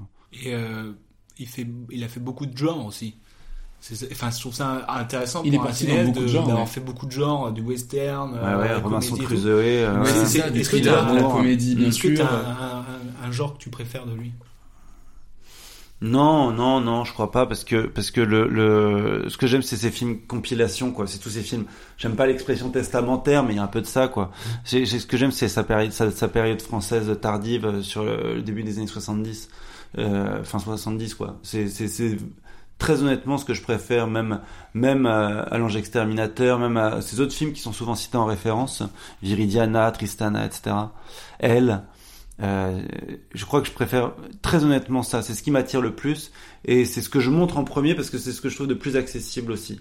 Pour essayer de montrer euh, à quel endroit c'est drôle. Enfin, pourquoi on peut en rire et pourquoi on peut voir des films aussi avec des plans, avec euh, enfin avec des jolis plans. Moi, j'adore quand il marche dans le. C'était l'affiche de en la pièce de théâtre. hein, quand il marche dans le dans, dans les champs là. Sur la route là Ouais. Ouais, c'est, c'est- il- ça revient trois fois cette image dans le Ouais, film ouais. jusqu'à là. C'est la dernière image du film d'ailleurs, mais ça revient trois fois. Et- C'est ce que je lui disais, je dis il y a quelque chose d'assez. euh, je sais pas comment expliquer. Et tout est à peu près au bon endroit sans que tu comprennes trop pourquoi. Tu sais pas où ils vont limite. Enfin, tu sais, tu- Non, et alors lui, il leur avait vendu en termes de mise en scène, euh, quel truc que j'aime bien, qu'il paraît que Brisé fait ça aussi, mais je, je le connais pas. Mais euh, quand ils sont de face et qu'ils arrivent, il avait dit, bah celui qui, est, vous avez pas le droit de courir, mais le premier qui arrive à la caméra aura son gros plan. et donc, c'est- il joue beaucoup sur l'ego des acteurs, sur les choses-là. Ok. Et, puis, et puis il est entouré de personnes intelligentes, donc euh, oui, ils se prêtent tous et tout au jeu euh, avec euh, beaucoup de délectation. Mhm. Est-ce que tu arrives à croire à, à tous ces films À croire Ouais. tout ce qu'il te raconte, t'ach- t'achètes tout ce qu'il te dit. Moi, Et- ou est-ce que tu as besoin de Ah. croire euh, en regardant Non, j'ai jamais besoin de croire. J'adore voir des choses qui me parlent de croyances. Enfin, enfin, pff, croire c'est tout est croyance quoi, tout est construction de croyances. Je crois que je crois pas, tu vois finalement. Croire c'est le c'est c'est une espèce de, de de doute permanent. Enfin, je pense que c'est- ne pas savoir. Euh, Enfin, en opposition à ça quoi. Croire c'est pas savoir. Euh, pff, je sais pas trop. Tiens, justement. Euh, Est-ce que je crois C'est par-delà, euh, par-delà ce, ce, ce lexique de, de narration, de construction narrative. Ce que je crois en ce que je vois, non, mais j'ai envie de m'y promener. Voilà, c'est des films dans lesquels j'ai envie d'être, par contre. Ah, En revanche, c'est et ce que je retrouve aussi chez en euh, tant qu'acteur, ce que je retrouve aussi chez non non Oui. par rapport au on parlait du virtuel Oui, ce que oui, provoquent oui. les images virtuelles et comment elles sortent du monde Euh, ce que j'ai aussi chez dans certains films de Dupieux d'ailleurs j'ai envie de m'y promener euh, tu vois Euh, il y, y en a pas mal des comme ça euh, ouais c'est des films où j'ai envie de me promener oui clairement C'est, des films où tu, tu peux, t'y reviens souvent. Je veux dire, c'est des films que tu revois, les films de Buñuel? Ouais, j'y retourne. Euh, j'y retourne souvent pour vérifier quelque chose, euh, pour vérifier pourquoi ils sont bien, pourquoi j'ai créé des exercices. Enfin, on a créé des exercices de théâtre basés là-dessus, basés sur ce, ce, ce, ce cinéma-là, ces, ces mises en scène-là, comment on pouvait les, les inventer. Non, c'est une référence pour moi parce que je, je, je et esthétique euh, aussi. Euh, ouais, j'y reviens. C'est, euh, je sais pas comment dire, je sais pas comment on a un livre de chevet auquel on revient. Oui, oui. Et d'ailleurs, les, Bah voilà, les, dernières pages de- du, du livre, j'y retourne, j'y retourne très souvent. C'est des, des leçons de vie, c'est des déclarations d'amour euh, à mes amis. Mais c'est la fin de l'émission? Non. Non Tu- Euh, je, Vous voulez que je lise maintenant? Bah comme Ouais, tu veux. Alors attendez. Donc vais, là, pour que- euh, remettre un peu dans le contexte, on est sur euh, un livre qu'a écrit euh, Luis Buñuel, c'est ça hein? Ouais, qui s'appelle, enfin, qu'il a coécrit avec euh, Jean-Claude Carrière, qui est décédé aussi il y a pas si longtemps. Euh, s'appelle Mon dernier soupir, c'est bien ça. Mon dernier soupir, oui. Alors, je vais vous lire le début et la fin du livre. Ok? Mémoire. Dans les dix dernières années de sa vie, ma mère perdit peu à peu la mémoire. Lorsque j'allais la voir à Saragosse, où elle habitait avec mes frères, il nous arrivait de lui donner un magazine qu'elle feuilletait soigneusement de la première à la dernière page. Après quoi nous lui prenions le magazine des mains pour lui en présenter un autre, qui était en réalité le même. Elle se remettait à le feuilleter avec le même soin. Elle en vint à ne plus reconnaître ses enfants, à ne plus savoir qui nous étions, qui elle était. J'entrais, je l'embrassais, je passais quelque temps auprès d'elle. Sa santé physique restait intacte, elle se montrait même assez agile pour son âge. Puis je ressortais, je rentrais aussitôt, elle me recevait avec le même sourire, me priait de m'asseoir, comme si elle me voyait pour la première fois, ne sachant d'ailleurs même plus mon nom. Donc c'est comme ça qu'il ouvre le livre, sur euh, la fin de quelque chose, quoi. C'est sa première connexion avec la disparition, avec l'oubli. C'est beau d'ouvrir, hein, de Avec, commencer un film par une Avec fin. la mémoire aussi. oui, oui, Intéressant. tout à fait. Et, euh, et il finit mon dernier soupir. Donc la vie est, la vie est la- telle qu'il la raconte est pleine de trous, pleine de mystères, pleine de choses étranges, mais c'est rempli d'histoires d'amitié, du carnet de ses amis qui tient à jour entre ceux qui sont décédés, ceux qui sont encore là. C'est euh, quelques voyages malgré tout. C'est des expériences très différentes. C'est un rapport politique toujours, toujours, euh, toujours identique, toujours antipatriotique, toujours contre le drapeau. Des histoires d'amour aussi. Beaucoup de rencontres, énormément de rencontres. Alors, il parle des paysages qu'il voit pour la dernière fois, ok? Ou il pense qu'il va les voir pour la dernière fois, puisqu'on fait toujours quelque chose pour la dernière fois. Maintenant, je m'en vais. Je ne te verrai plus, tu continueras sans moi, je te dis adieu. Je dis adieu à tout, aux montagnes, à la source, aux arbres et aux grenouilles. Bien entendu, il m'arrive parfois de revenir dans un endroit auquel j'ai déjà dit adieu. Mais peu importe. En m'en allant, je le salue une deuxième fois. C'est ainsi que je voudrais mourir, sachant que cette fois je ne reviendrai pas. Quand on me demande depuis quelques années pourquoi je voyage de moins en moins, pourquoi je ne vais plus que très rarement en Europe, je réponds par peur de la mort. On me répond que je n'ai guère plus de chances de mourir là-bas qu'ici, et je dis, c'est pas la peur de la mort en général, vous ne me comprenez pas. En réalité, ça m'est égal de mourir. Mais surtout pas au cours d'un déménagement. La mort atroce pour moi est celle qui survient dans une chambre d'hôtel au milieu des valises ouvertes et des papiers désordonnés. Tout aussi atroce et peut-être pire me semble la mort longtemps différée par les techniques médicales, cette mort qui n'en finit pas. Au nom du serment d'Hippocrate, qui place par-dessus tout le respect de la vie humaine, les médecins ont créé la forme la plus raffinée des tortures modernes, la survie. Cela me semble criminel. J'en suis arrivé à plaindre Franco qu'on maintenait artificiellement vivant pendant des mois au prix de souffrances incroyables. À quoi bon s'il arrive que les médecins nous aident quelquefois, ils sont la plupart du temps des money makers, des faiseurs d'argent soumis à la science et à l'horreur de la technologie. Qu'on nous laisse mourir le moment venu, et même qu'on nous donne un coup de main pour partir plus vite. Dans très peu de temps, j'en suis convaincu, je l'espère, une loi autorisera l'euthanasie sous certaines conditions. Le respect de la vie humaine n'a plus de sens quand il conduit à un long supplice pour celui qui s'en va et pour ceux qui restent. À l'approche de mon dernier soupir, j'imagine assez souvent une dernière blague. Je fais convoquer ceux de mes vieux amis qui sont des athées convaincus comme moi. Attristés, ils prennent place autour de mon lit. Alors arrive un prêtre que j'ai fait appeler. Au grand scandale de mes amis, je me confesse, je demande l'absolution de tous mes péchés et je reçois l'extrême onction. Après quoi, je me tourne sur le côté et je meurs. Mais trouve-t-on encore la force de plaisanter à ce moment-là? Un regret? Ne plus savoir ce qui va se passer, abandonner le monde en plein mouvement, comme au milieu d'un feuilleton. Je crois que cette curiosité de l'après-mort n'existait pas autrefois, ou existait moins, dans un monde qui ne changeait guère. Un aveu. Malgré ma haine de l'information, j'aimerais pouvoir me relever d'entre les morts tous les dix ans, m'avancer jusqu'à un kiosque à journaux et en acheter quelques-uns. Je ne demanderai rien de plus. Mes journaux sous le bras, pâles, frôlant les murs, je reviendrai au cimetière et je lirai les désastres du monde avant de me rendormir satisfait, à l'abri rassurant de la tombe. Ça, c'est les derniers mots? C'est les derniers mots de Buñuel, ouais.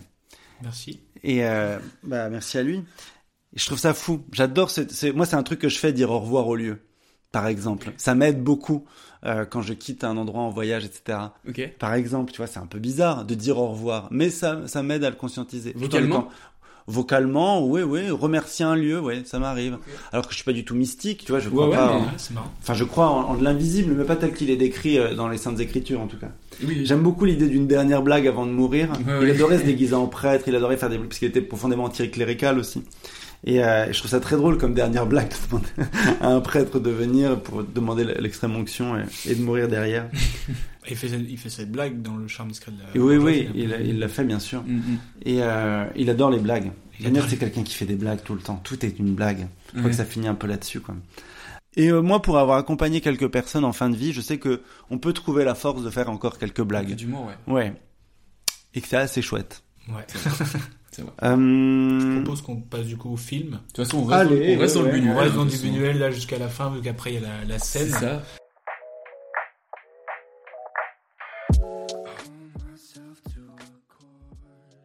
Alors pour recontextualiser donc euh, le film que tu as choisi de, de Louise Buñuel, on en a déjà parlé un petit peu, c'est Le charme discret de la bourgeoisie qui euh, est sorti en 1973 et euh, Wikipédia dit ça du film.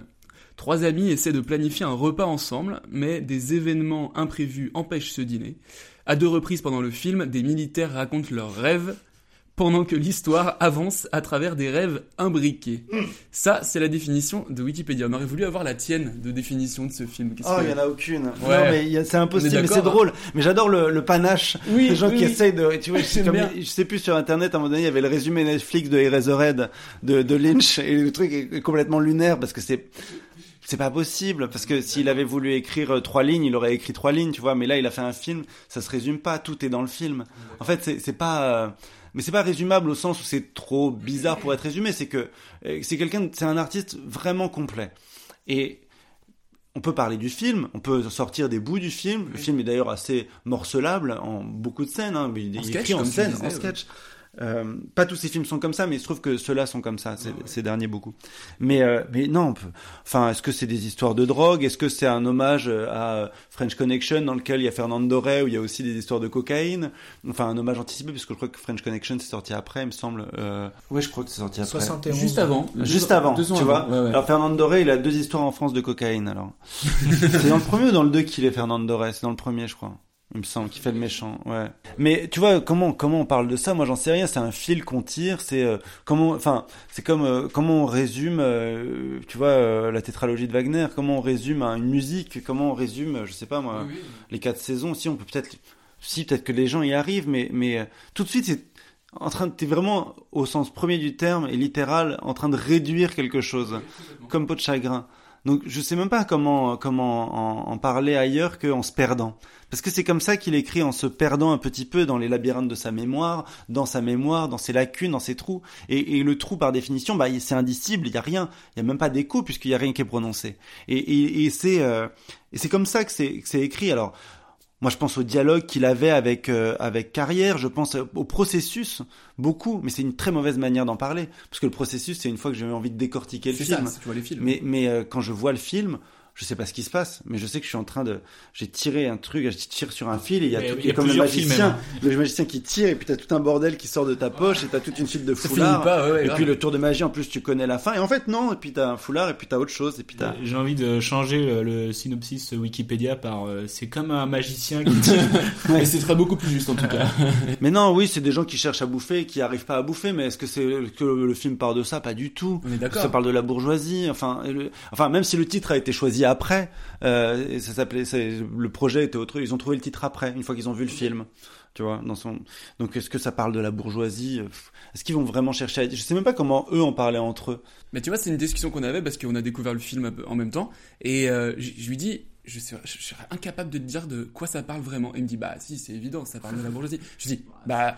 Je suis même pas certain. c'est un- tu vois, je te dis, c'est un thème qui, Il y a, y des qui- scènes qui est là, bien sûr. Quand ils font goûter euh, le, par le chauffeur euh, la, la Oui, boisson, ça, c'est y a, ou quand elle dit au prêtre d'aller chercher des chaises, puis c'est pas les bonnes chaises, en fait ça va le prêtre qui devient jardinier, etc. Ouais, ouais. Il y a, il y a des choses, il y a des choses comme ça, oui. Ça en parle en partie, mais tout, tout, tout parle de tout. Après, c'est, euh, ces films, ils correspondent à une conversation, à un rêve qu'il a eu, et, et après, il y a des marottes. Il y a, Ouais. il y a, il y a Jean-Pierre euh, Mocky qui, euh, qui a dit, alors c'est une citation, il a dit En dehors de ses courts-métrages, il n'a fait que deux films formidables, Los Olvidados et dans sa seconde période, Le charme discret de la bourgeoisie. Dans ce film, Benuel est devenu un des Marx Brothers. Toutes les scènes sont très bizarres. Est-ce que tu trouves ça bizarre? Et c'est quoi ton rapport au bizarre? Euh, oui, c'est bizarre, mais bizarre, c'est bien bizarre. Enfin, bizarre, c'est bien, ça déplace, c'est ce qui fait sens. Moi, j'adore euh, euh, aller au, au cinéma pour être déplacé. Déjà, je me déplace pour aller au cinéma, et, et, j'ai envie de joindre le, la, la physique à l'expérience, quoi. Euh, je vais pas au cinéma pour euh, pour voir des choses avec lesquelles je suis relativement ou pour être en terrain inconnu, quoi. Si je suis en terrain inconnu, je préfère le passer avec mes proches. Et euh, oui, il y a du bizarre là-dedans. Mais c'est ça qui est bien, c'est le bizarre. C'est d'un seul coup de créer de l'enquête, c'est d'un seul coup se, se ramener à l'absurdité de cette situation, euh, de, de, je veux dire, de l'humanité en elle-même, qui est qu'un animal qui passe son temps à se questionner sur le sens, et dès qu'il trouve des réponses, elles sont forcément déceptives et forcément absurdes. Ce qui est aussi une quête de Buñuel, c'est pour ça qu'il décortique en permanence la Bible, c'est parce qu'il dit, mais il y a rien qui va, enfin, comment ça marche le, le, le purgatoire? Donc tout le monde attend, le, à quel âge t'es au purgatoire? Il y a rien qui va. Et il y a, je crois que c'est dans le Fantôme de la Liberté qu'il y a, il y a euh, comment il s'appelle, euh, merde, Tricatel. Euh, euh, ah putain, cet acteur qui est génial. Écoutez-moi bien. Euh, Tricatel dans dans le loup la cuisse. Guillaumard, et donc euh, donc c'est comme le Guillaumard dans euh, le fantôme. Je crois que c'est dans le fantôme ou dans ou dans euh, la Voie lactée. Je me souviens plus. Je les confonds un peu les deux. Et euh, où quelqu'un se demande comment ça marche la Sainte Trinité. Donc Jésus, le Père et Dieu qui se pardonnent à lui-même. Parce qu'ils essaient de comprendre la logique de tout ça, parce que c'est une réponse qu'on t'apporte. Et après tout, euh, même s'il faut avoir des, lectures euh, quasi poétiques de l'ensemble, on peut aussi avoir des lectures scientifiques ou plus juridiques, comme tu vois, on étudierait la Torah. Tu vois, la Torah, c'est comment en termes de législation on arrange les choses aussi. Mais, mais la, la Bible, c'est pas comme ça. La Bible, c'est c'est un peu plus euh, ouais des interprétations, des trucs euh, littérales ou pas parfois. Parfois, c'est complètement, on sait pas pourquoi. Enfin bref, ça, a peu de sens. Et le, le, euh, enfin ça donne une direction, mais ça n'a pas de sens. Et, et, donc il justifie comme ça. Il dit mais non, vous ne comprenez pas. Euh, la Sainte Trinité, ça marche pas comme ça.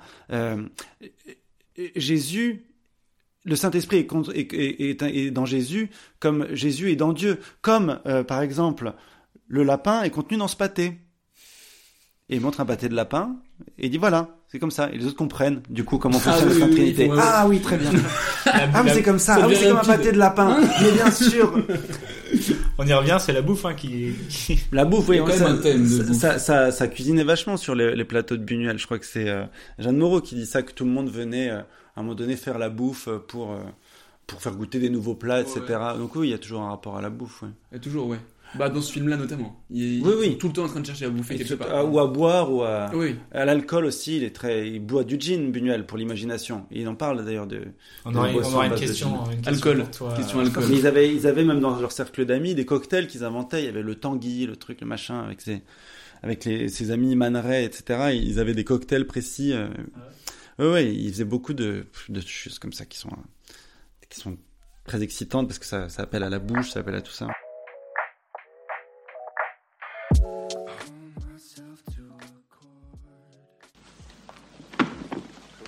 Qu'est-ce que c'est que cette plaisanterie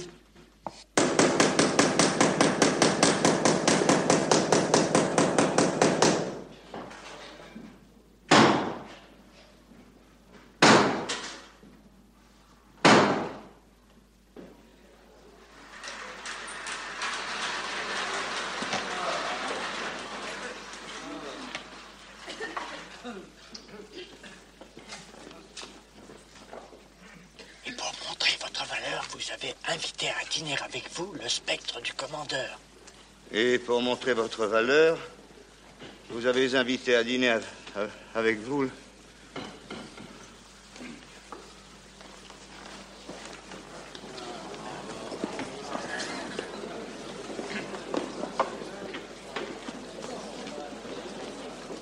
Et pour faire croire qu'il avait assisté à ce banquet, Mon Dieu, mais qu'est-ce que je fais ici, moi?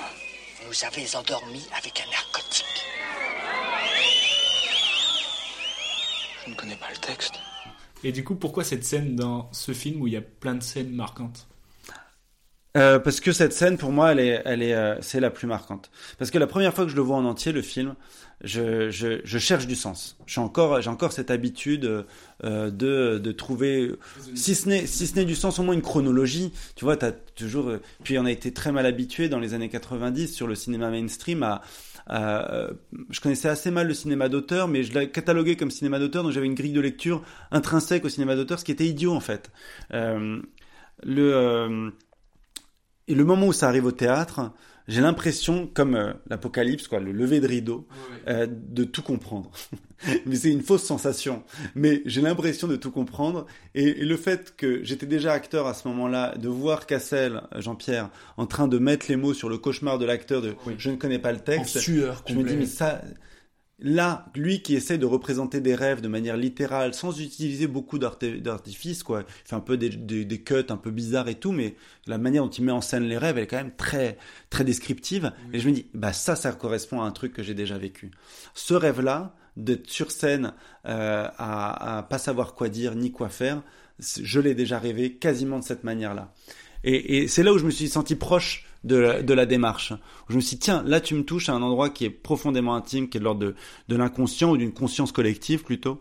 Et, euh, et, et la scène est délicieuse parce que le film t'emmène, t'emmène, tu sais pas où ça va, tu sais pas où ça va, et puis ça t'amène là, et tu t'y attendais pas, alors que pourtant le film passe son temps à te dire qu'il peut t'emmener où il veut. Exactement. Et malgré tout, cette scène est quand même celle qui m'a à l'époque surpris. Et je garde la trace de cette surprise euh, euh, euh, temporelle, quoi. Ce- C'est-à-dire que cette, cette surprise-là, ce sentiment de surprise, il m'a jamais quitté.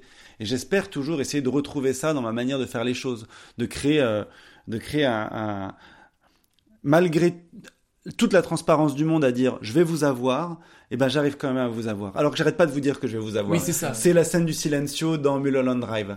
C'est on vous dit qu'il n'y a pas de groupe, Noah Banda, machin et tout, et pourtant quand la musique se coupe de la chanteuse, je suis quand même surpris. Alors que le film passe son temps à me dire que tout est faux, que machin et tout. Et je crois que c'est pour moi c'est la plus belle des, des, des illusions, c'est la magie qui est honnête. Et puis il y y, a un truc de, pour moi c'est la définition du cinéma que j'aime dans le sens où euh, bah c'est faux en fait. On vous- Il y a un truc de genre, c'est on te montre un film mais euh, c'est du théâtre, c'est, enfin il y a un truc très, euh, bah en fait euh, qui fait euh, ce que je vous montre c'est faux donc vous cherchez pas non plus à comprendre. Ça m'a fait un peu ça, un peu ce genre de déclic avec justement euh, Dupieux dans le film euh, Rubber. où euh, il s'adresse à la caméra, le, je sais pas si tu vois le, Oui, le monologue, bien, le ouais. monologue d'entrée où il dit euh, si euh, E.T. euh, vole, c'est comme ça, si nanana, c'est comme ça, c'est comme ça. Donc si un pneu tueur tue, c'est comme ça, cherchez pas des explications. Et pendant tout le film, t'as un pneu tueur. Et je trouve que c'est c'est un peu pareil dans le sens où c'est faux quoi. Donc euh, c'est le principe du cinéma, c'est que ce soit faux et vrai quoi. Dans Love Story, pourquoi est-ce que les deux héros tombent follement amoureux l'un de l'autre? Aucune raison. Dans le film d'Oliver Stone, JFK, pourquoi le président est-il tout à coup assassiné par un inconnu? Aucune raison. Dans l'excellent Massacre à la tronçonneuse de Toby Hopper, pourquoi est-ce qu'on ne voit jamais les personnages faire un tour aux toilettes ou, se laver les mains, comme on a l'habitude de le faire dans la vraie vie? Et vous savez pourquoi? Parce que la vie elle-même est une succession de aucune raison. Pourquoi ne voit-on pas l'air tout autour de nous? Aucune raison. Pourquoi est-on toujours en train de réfléchir? Aucune raison. Pourquoi certaines personnes aiment les saucisses alors que d'autres personnes détestent les saucisses? Aucune putain de raison. Chers spectateurs, le film que vous vous apprêtez à regarder est un hommage aux aucune raison. Et, et, et ça, c'est magnifique ce que tu dis parce que le cinéma, et là on a tendance à l'oublier de plus en plus, euh, dans les années 60, il y avait une obsession, c'était qu'est-ce que c'est l'histoire du cinéma? Et Qui va pouvoir l'écrire? Qui aura la mémoire de ça? On a perdu quasiment tout le cinéma muet, qui s'appelle pas cinéma muet à l'époque où il existe, qui, qui existe, qui s'appelle cinéma, de fait.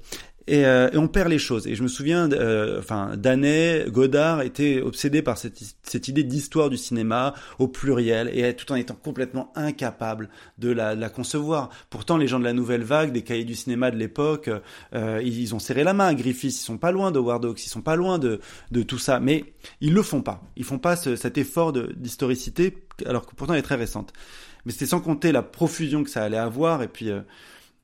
a derrière. Mais dans l'histoire du cinéma, on a toujours été pris en charge. Sur les premiers films, euh, notamment en Espagne, et ça en parle, il y avait un explicador. C'est-à-dire que entre la musique du piano qui était qui changeait tout le temps, il y avait un mec sur le côté qui devait hurler pour expliquer aux gens ce qui se passait. Parce que les gens ne comprenaient pas ce qu'ils voyaient. Tu vois, comme la première fois que tu vois des jeux vidéo, la première fois que tu vois un truc en 3D, la première fois que j'ai vu Toy Story, je ne comprenais pas ce qui m'arrivait. Et tu vois, par- je sais pas si vous avez déjà eu ces espèces de révélations épiphaniques où tu vois quelque chose du, de l'ordre du virtuel où tu ne comprends pas. Et quelque chose qui est sur de l'illusion d'optique parfois. Et les gens ne comprennent pas ce qui arrive. Donc il est obligé d'expliquer aux gens. Voilà, là, là, il annonce même. Là, l'amant va se cacher dans le placard, le mari va arriver. Attention, voilà, le mari va tuer l'amant. Mais il le tue pas pour de vrai. Ce sont des acteurs. Et, et, et tu as l'autre Ouais. qui joue du piano en même temps, machin. Et- Ouais, ouais. Parce que les gens, si quand t'as pas les panneaux pour lire, etc. Donc ils expliquent tout.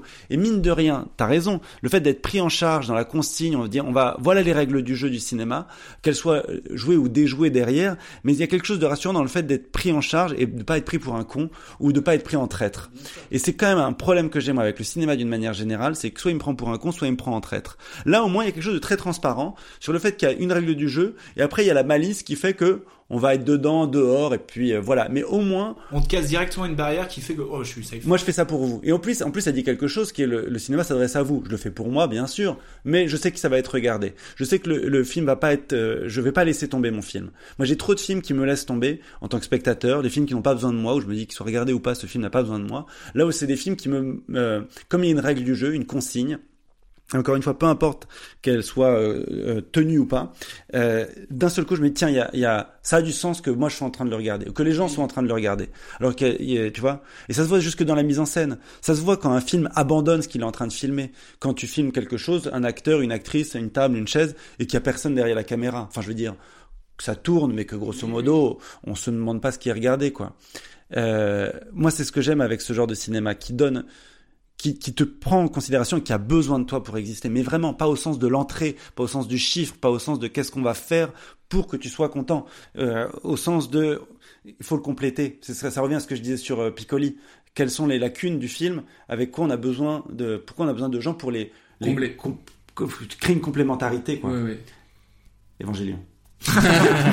non, non, mais c'est, moi, c'est hyper intéressant. Je me suis dit, par contre, on- comme c'est très euh, audio, comme euh, podcast, c'est un peu le principe, je me suis dit peut-être juste recontextualiser la scène rapidement. Donc, en fait, on suit euh, dans le charme discret. Vous avez compris que c'est difficile de résumer, mais on suit un groupe le lien en description. voilà, mais on suit un groupe de, de bourgeois qui là pour le coup se rendent à nouveau à un dîner. Ils arrivent sur dans dans une salle où on leur sert dans un premier temps deux deux poulets. Euh, et un des poulets tombe. C'est ça qui, moi, c'est- là généralement, je trouve, dans cette scène où tu dis, qu'est-ce qui se passe? Le poulet tombe, il le remet sur le sur le sur le plateau et il le donne à manger. Et à partir de là, on se dit, qu'est-ce que se passe-t-il? Il y a un problème. Et là, le rideau s'ouvre et on trois- se il y a les rend trois compte. coups- il y a les trois coups Il y a les trois coups du théâtre, exactement. Le rideau s'ouvre et on se rend compte qu'ils sont dans une pièce de théâtre et qu'ils sont en train de jouer, mais à leur insu, euh, une pièce de théâtre. Euh, Peut-être pourquoi pas depuis le début, en fait. Mais Certainement. depuis le début, puisque dès qu'ils arrivent, on voit qu'ils arrivent dans un théâtre. Ils arrivent, en plus, Bah quand oui, tu vois la vrai, scène, ils raison, arrivent ouais. par l'arrière d'un décor, par l'entrée des artistes. Mais tu vois, on fait pas gaffe. Non. Au deuxième visionnage, oui, mais même genre le décor, il est, en- il est tout lisse même. À un moment, il y a une scène où elle touche la- l'armoirie du truc et euh, c'est plat. On voit que c'est plat, mais ça nous choque pas. Oui, parce que le film, en plus, t'as déjà montré ça euh, dans les rêves, dans les trucs. T'as déjà vu du carton-pâte derrière, et tu peux te dire, c'est lié au cinéma de studio. Parce qu'il joue avec ce truc-là, avec cette habitude de, oui, le cinéma de studio, c'est mal filmé, les scènes de voiture, c'est un écran derrière. Donc ça joue avec cette... euh, c'est là où le film est malin. C'est là où le, où le mec, il te fait des blagues. En fait, c'est ça que j'adore avec Buñuel, c'est que il, me- il me fait des blagues et il me parle de moi. Et puis c'est c'est c'est tout ce que j'aime dans le cinéma, c'est que c'est un, un- le ciné, c'est on a la chance d'avoir un art qui qui qui parle de temps, de temps capturé, et qui parle de nous au moment où on est en train de le regarder. Donc on, on a la chance d'être en parfaite évolution, contrairement à la peinture et tout. On, ça parle de nous au moment où on est en train de le voir. Enfin, c'est quand même une folie. C'est-à-dire que tout ce qu'on voit euh, au moment a une, est d'actualité, à deux trois ans près, quoi. C'est quand même dingue comme rapport à, à- à- par rapport à tous les types d'art euh, qu'on peut avoir derrière. Et Buñuel le sait très bien. Et, et, et c'est là où je trouve que c'est un film vraiment formidable, c'est que le euh, j'aime pas trop l'idée euh, les classiques ça a pas vieilli bien sûr que si les choses vieillissent mais c'est pas grave que les choses vieillissent. En revanche ce que j'aime c'est que ce film euh, euh, et comme beaucoup de films que j'adore sont pas compris au moment où ils sortent Enfin, tu vois, pour moi, un truc euh, plus récent, on fait un bond dans le temps de 20 ans, mais Starship Troopers, encore maintenant, moi j'ai des gens hyper intelligents qui pensent que c'est un film militariste, alors que vraiment, tu regardes le film, c'est complètement arriéré. Oui, oui, ça se voit. Et pourtant, ça fait partie de ces choses qui sont des petites capsules temporelles pour euh, les gens du futur, qui sont les, jeunes qui arrivent, qui sont un peu plus malins, qui ont un cerveau qui fonctionne mieux et qui voient la distance, et qui voient très bien qu'il y avait des gens en avance avant eux, tu vois. C'est tombé sur un Kurosawa quand tu connais Star Wars par cœur, et tu dis, ah, mais ça vient de là, le- les transitions, ça vient de là, le... euh, ah bah oui, je suis con, c'est un samouraï Dark Vador, en fait. Bah oui, bien sûr. Bon, on Enfin, reste, Vador, on reste dans l'inspiration qui inspire des gens. Ouais, qui ouais, inspirent il y a une lignée, quoi. Lignée, mais à quel endroit elle se détériore ou elle s'enrichit? Et ça, c'est un- une vraie question. Parce que, tu vois, euh, Cabrel aime bien Bob Dylan, mais euh, qui aime Cabrel Tu vois?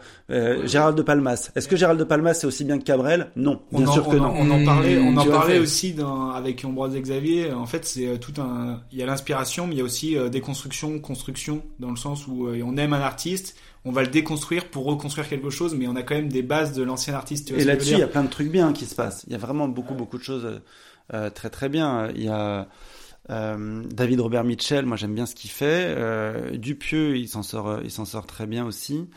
Euh, Il y, en a, il y en a beaucoup, mais Hanson Love, pour moi, elle est, est très importante parce qu'elle elle permet de faire perdurer une grammaire qui a tendance à se perdre de, du, du cinéma français des années 70-80. Et heureusement qu'elle est là pour, pour maintenir cette ligne de conduite tout en la, la faisant avancer. Et- Donc il y en a beaucoup quand même. Pour que ça avance, je pense qu'il faut quand même déconstruire tout en ayant un peu le, le- en gardant l'influence. tu vois. Mais parfois tu les déconstruis trop tôt, c'est ça le problème. Ouais, et des, fois, Catherine tu, Bigelow, et des fois tu déconstruis pas et tu veux faire un peu pareil. Ouais. Ça, ça change aussi. Quoi. Strange, euh, Strange Days de Catherine Bigelow, c'est un film qui cons- déconstruit un poil trop tôt la SF, tu vois. Ouais. À deux ans près, quoi. dommage. S'il arrive après Matrix, con, tu vois. Ouais, ouais, c'est con. Hein. Ça se joue à rien. Alors que quand Matrix arrive, c'est pile poil le bon moment, quoi. Ouais. Mais euh, on avait des jeux à faire, non? Ouais, On va faire les, justement, on va faire les jeux et après jeux. on va faire la l'actualité, vous voulez? Un petit peu. Un Juste, petit tu nous peu. dis, on sait dans quoi tu es déjà au cinéma, on sait dans quoi tu vas être dans pas si longtemps. Et puis, euh, Ah bah, Et on c'est a le- très bien. On a le théâtre aussi. Et on a le le théâtre qui est en pas, tournée, ouais. Moi j'aime bien la pièce et c'est mes amis, donc euh, Bon, t'en as trop dit. Dis-nous c'est c'est euh, les derniers jours de Marie-Antoinette, mais euh, mais c'est rigolo et il y a de la bonne musique. Et euh, et on peut me voir, bah là je suis en tournée euh, plutôt dans le sud de la France. On joue en mars à Auch, Tarbes, Toulon, Toulouse, euh, Oulin. Tiens.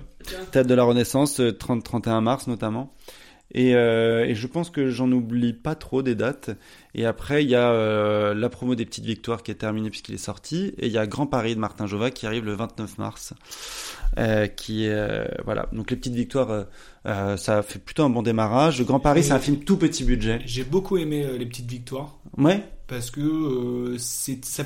Il y a un truc de genre ça, me- ça faisait de mal à personne et euh, c'était. euh, Non mais je veux dire des fois il y a des des fois il y a des, des comédies fran- françaises où tu te reconnais pas forcément et là il y a vraiment un truc de genre c'est touchant ça fait de mal à personne tu rigoles je vais même pleurer à la fin Mm. et c'est un film où je, je m'attendais pas forcément à ressentir tout ça et j'ai trouvé ça euh, vraiment bien Ouais, moi j'ai j'ai un film que j'aime beaucoup parce que j'ai eu la chance de le voir euh, ch- changer au montage complètement. C'est-à-dire que le film est, est, je ne dirais pas exactement ce qui s'était passé, mais pour moi c'est un truc qui me fascine, c'est à quel point le montage se, se change les films.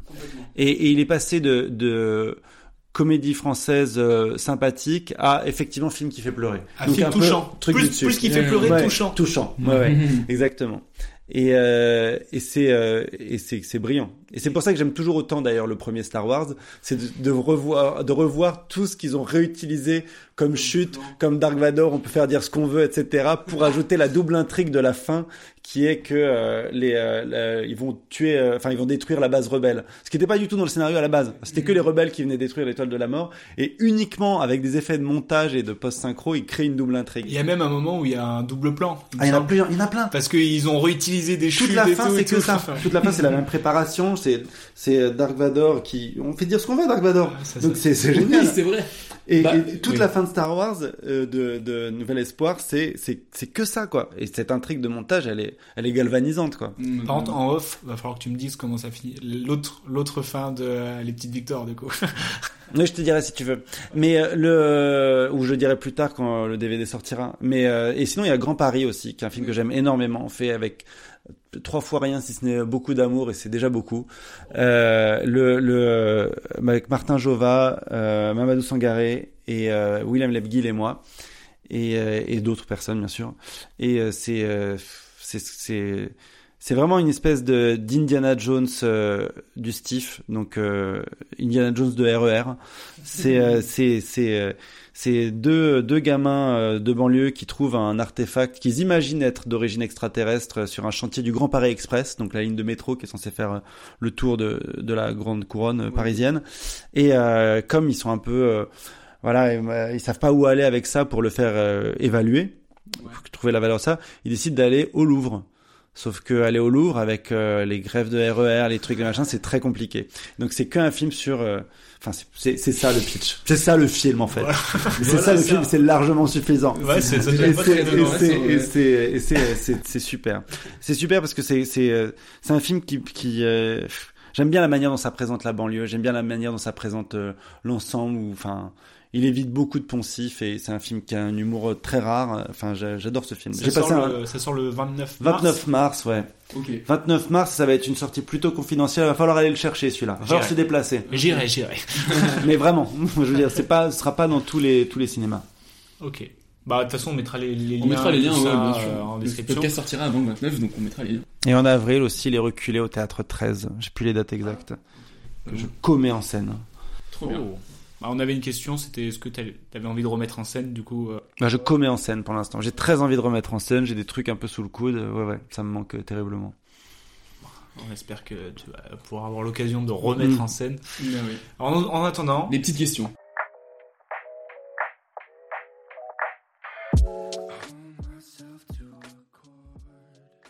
We need a break. Let's play a game. of game?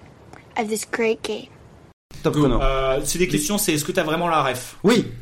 Ah, c'était ça la question Il a fini le jeu. Alors sur le film. Non, pas forcément. Première question sur le film Le Charme discret. putain, en je savais depuis 1973, Oh tu savais que grâce à ce film, il a gagné l'Oscar du meilleur film étranger. Bien sûr. Quelle... Et attention, quatre propositions, quelle affirmation est vraie? Le... Proposition A. Le cinéaste avait affirmé avoir payé 25 000 dollars pour qu'on lui attribue cette récompense. Question, euh, proposition B. Ça me dit quelque chose, ça, déjà. Il n'a remercié personne. Non. C. Ses seuls mots ont été le jouet de la vérité en brandissant le, le- l'Oscar. 4.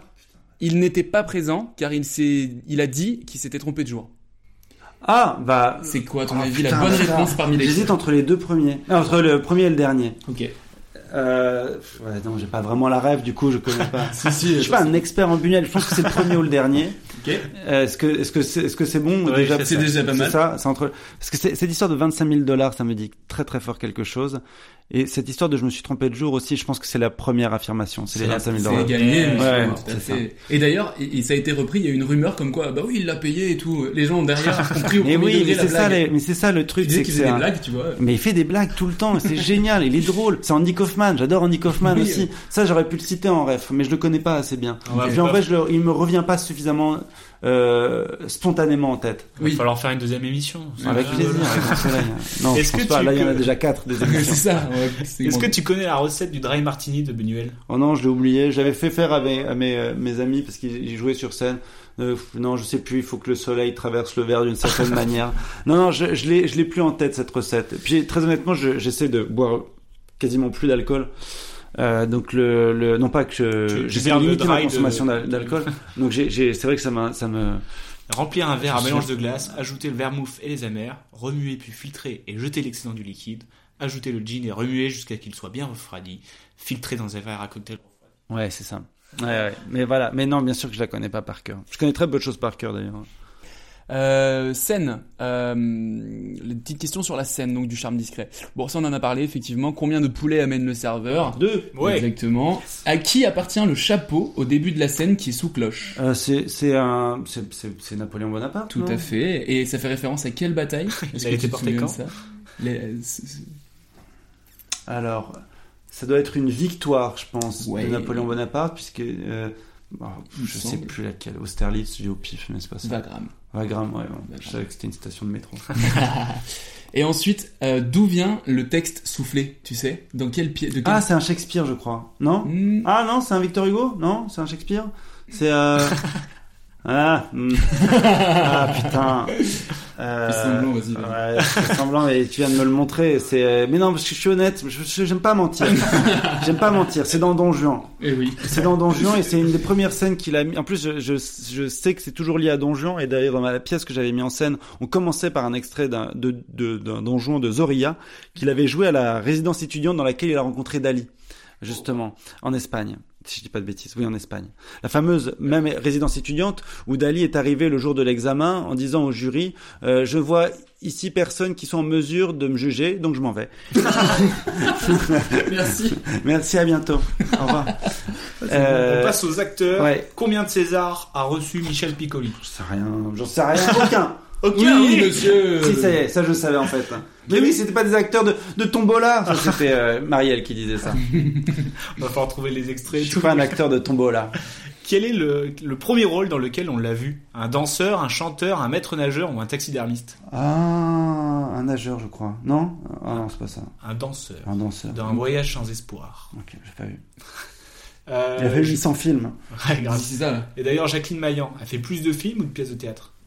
Oh, je pense qu'elle a fait plus de pièces de théâtre. hein. Elle Non a fait plus de films. Ah, 42 c'est- films et 40 pièces. C'est Ok, énorme. C'est vraiment des trucs de. en même temps, je suis assez content de pas le savoir parce que ça me rassure sur ma capacité de, de geek à avoir à, à m'être détaché de cette question de l'obsession du chiffre, tu vois. Tout à fait. Euh, sur Louis Buñuel, tu en as parlé tout à l'heure, euh, sa collaboration avec Jean-Claude Carrière. Ouais. Euh, ils ont collabo- collaboré sur combien de films Est-ce que tu sais à peu près? Oh, euh, euh, euh, à peu près. euh, À un près. Alors les, les derniers, c'est sûr, à un putain. Ah, la vache. À Ouais, mais 0,5 c'est près. sympa, Jura, c'est quoi. Ah la vache. Euh, non, je sais pas. euh, il faut. Il y a 7. Parfait, Wow. attendez, c'est dans le mille. ça. Cet obscur objet de désir, le fantôme de la liberté, le moine, qui est pas de Benuel, qui est d'Adonis Kirou, mais avec qui il a. Ouais, ouais, ouais. C'est le moine de Lewis de Carole. Euh, c'est c'est assez Ouais, passionnant à lire ça. Euh, le charme discret de la bourgeoisie, la voie lactée, belle de jour et le Mm. journal d'une femme de chambre. Ouais, c'est sur les derniers, quoi. C'est ça. Et enfin, C'est sur le journal d'une femme de chambre, d'ailleurs. Je crois qu'il y avait Jeanne Moreau et qui faisait la bouffe euh, tout le temps. ah oui, Mm. 1964. Euh, quel film euh, il n'a pas fait parmi les quatre qu'on va te citer? Ça va être. Je pense que ça. Normalement, norma- mais il y en a beaucoup. Non, non, mais. Il y en a toujours un qui m'échappe, mais je les ai normalement tous vus, mais Proposition il y a A. 15 ans, 10 ans. On a volé un tram. Non, ça il l'a fait. C'est c'est pas. J'en ai parlé tout à l'heure. Exactement, c'est pour ça, le que ça va être facile. Mais le, le pitch est marrant, mais le film est chiant à regarder, quoi. mais le pitch est marrant. Deuxième proposition, le fleuve de la mort. Troisième proposition, l'ange exterminateur. Bon, facile. Quatrième proposition, une femme sans nom. Ah putain. Attends, t'en as dit, as 4 là? 4. Ouais, donc c'est. Mais Et t'as en déjà deuxième, dit- t'as dit quoi? Le fleuve de la mort, ou, en gros, ça, ça, ça revient. Une femme sans nom Une femme sans nom, ou le fleuve de la mort, à ton avis, c'est quelqu'un qui Alors, l'a pas par fait élimination, je vous dis un peu ma logique. Oui. Euh, j'ai toujours rêvé de faire qui veut gagner des millions. Et je sais que comme c'est chiant de regarder quelqu'un qui pense, euh, tout le monde il pose des questions. Qu'il y a quelque chose à regarder. Enfin, quelqu'un qui pense, c'est pas chiant. Regarde le penseur de Rodin. Enfin, C'est beau. C'est bizarre comme idée. Euh, mais écoutez quelqu'un qui pense, ça peut être chiant par contre. Le, j'hésite entre eux, évidemment, euh, le, fleuve, de la mort. Je pense que c'est le fleuve de la mort. Ça me dit vaguement quelque chose parce qu'une femme sans nom, ça me dit vraiment rien. Ça ressemble même pas vraiment à un titre buñuelien. Une femme sans nom, ça me dit rien. Ou alors c'est un sous-titre d'un truc que je connais en espagnol. Euh, je- le fleuve de la mort, ça me dit vaguement quelque chose, mais je vois pas ce que c'est. Tu dis une femme sans nom? Qui n'a pas réalisé? Oui. Faites des têtes. euh, putain, mais une femme sans nom, ça me dit rien, c'est pas possible. Ça te dit rien parce que c'est pas de Buñuel. Ah oui, ça, ça, sort au droit de son esprit malade à lui. Tu hein. sens, tu sens ma torture Oui, oui, intérieure. j'ai senti. Alors que t'étais vraiment. Non, Parce que même le fleuve de la mort, mais en vérité, ça- je crois que c'est vaguement une histoire de chasse au trésor ou quelque chose comme ça. Ça, me- ça me dit vaguement quelque chose, mais j'en ai très peu de souvenirs. C'est période mexicaine Euh, c'est juste après euh, le 1955, 55, c'est juste après on a volé un Ah non, alors, ah oui d'accord, oui c'est période mexicaine alors. Ouais, ouais, je crois bien, il me semble. Mais, euh, mais je, m'en sou- je, je pense l'avoir vu, mais je m'en souviens très très mal. Il y en a quelques-uns comme ça dont je me souviens. Celui qu'il a fait en Italie aussi, je m'en souviens très très peu. Et il nous reste 5 dernières minutes. Parfait pour le C'est quoi ta ref en Euh, On t'explique euh, rapidement c'est quoi ta ref en. On te donne un thème et sans, sans hésiter, faut que tu nous donnes une réponse. Un peu du tac au tac, tu vois. J'adore faire ça, mais parfois il y a des choses horribles qui sortent de ma bouche. exactement ce C'est qu'on ce veut. qu'on veut. Comme des, euh, de la bave. Première réponse donc. Alors c'est parti, c'est quoi ta ref en monstre de cinéma? Godzilla. En série. Attends, en monstre de série? Les non, questions en- se suivent? En non, monstre de série? Non, juste Non. en série. Ah, euh, Twin Peaks. Ok. En réplique, Oh putain, merde. en réplique culte, mais qui sont cultes que pour toi, genre. Euh, euh... Ton petit frère a réussi à faire pipi et alors moi j'ai fait caca. ouais, c'est exactement ça. En sportif. Euh, en sportif? Oh, je m'en bats les couilles, pardon. Euh, non, c'est super le sport. Euh, pff, oh non, putain, j'ai que des trucs horribles. j'ai eu un truc qui est arrivé et dis. je le déteste. Non, je dirais pas. Euh, putain, en sportif. Euh, euh, euh, non, pardon, j'y arrive pas. Je- le pas sport, j'ai beaucoup de mal avec le sport. Euh, Surya Bonali. Si, j'adore Surya Bonali. C'est vraiment le seul truc que j'aime en sport, c'est Surya Bonali qui fait des saltos. En livre de chevet. Euh, bah, le charme discret de la bourgeoisie. Mhm. Vraiment, c'est, j'y, j'y reviens tout le temps, tout le temps. En musée. Euh, euh, Orsay, musée d'Orsay à Paris. Le, en jeu de société. En jeu de société, euh, c'est quoi ma ref en jeu de société? Je joue très peu aux jeux de société. Euh, ah, euh, avec mon fils, le Dixit. On fait beaucoup Ah oui. de Dixit. Parce que je- j'y joue beaucoup quand j'étais petit, mais c'est pas, euh, j'ai pas de manque de la bonne paye, surtout pas des ministères de Pékin et encore moins de hôtels. Donc non, j'irais Monopoly, j'ai toujours trouvé ça atroce. Donc non, non, euh, ouais, ouais, le Dixit, je trouve ça super. En Là, je trouve que vraiment on a fait un, un bon bond en avant, quoi. Parce que là, les trucs, la trappe-souris, tout ça, ça me- j'aimais pas ça. Quoi. En bonbons. En bonbon. Je déteste les bonbons. Ah. J'aime pas les bonbons, pardon. Euh, je dirais les, les, si, les, j'aimais beaucoup les, mais je, non, j'aime pas les bonbons. j'aime pas les bonbons, vraiment. En unité de mesure. Ah si, j'aime, bien les, les gourmandises, les sucreries. Mais les bonbons, j'aime pas. Alors en gourmandise. Euh, euh, ah, bah, là, en ce moment, les, euh, j'adore les Daifuku. Euh, C'est du mochi. C'est Ah, la- bah oui, euh, c'est du mochi bien. fourré, tu vois. Ouais, les, les bien. daifuku, euh, euh, ouais, les daifuku, je trouve ça génial. En unité de mesure. Bah, centimètres. hein. Ok. sûr. Et en musique pour notre générique de fin.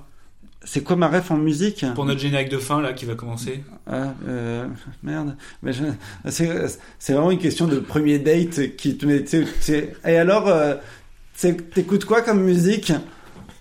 Euh, et ben, écoute, j'ai envie de laisser ça à, à, à ma maman qui adore Jimmy Cliff. Ah, là. Donc, je vais plutôt, euh, je vais plutôt vous laisser avec euh, Reggae Night de Jimmy Cliff. Et là, t'imagines que la musique commence. Ouais, ouais. Alors que j'aime pas trop ça en plus. Mais bon, c'est, pour laisser le mot de la fin à ma mère. Oh, c'est beau, regarde. Bon, en tout cas, merci beaucoup euh, d'avoir pris le temps euh, de, de partager tes refs avec nous. Moi, c'était un grand plaisir de, Ouais, à la fois cool. de regarder tes refs et d'en discuter avec toi. Euh, en description, on va mettre euh, toutes tes promos.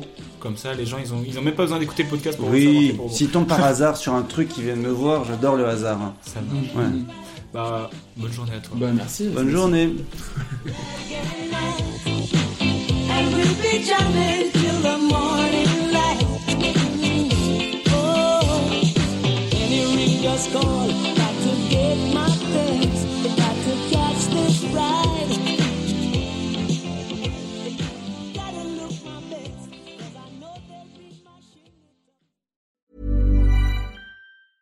Mom deserves the best, and there's no better place to shop for Mother's Day than Whole Foods Market. They're your destination for unbeatable savings, from premium gifts to show-stopping flowers and irresistible desserts. Start by saving 33% with Prime on all body care and candles. Then get a 15-stem bunch of tulips for just $9.99 each with Prime. Round out Mom's menu with festive rosé, irresistible berry chantilly cake, and more special treats. Come celebrate Mother's Day at Whole Foods Market.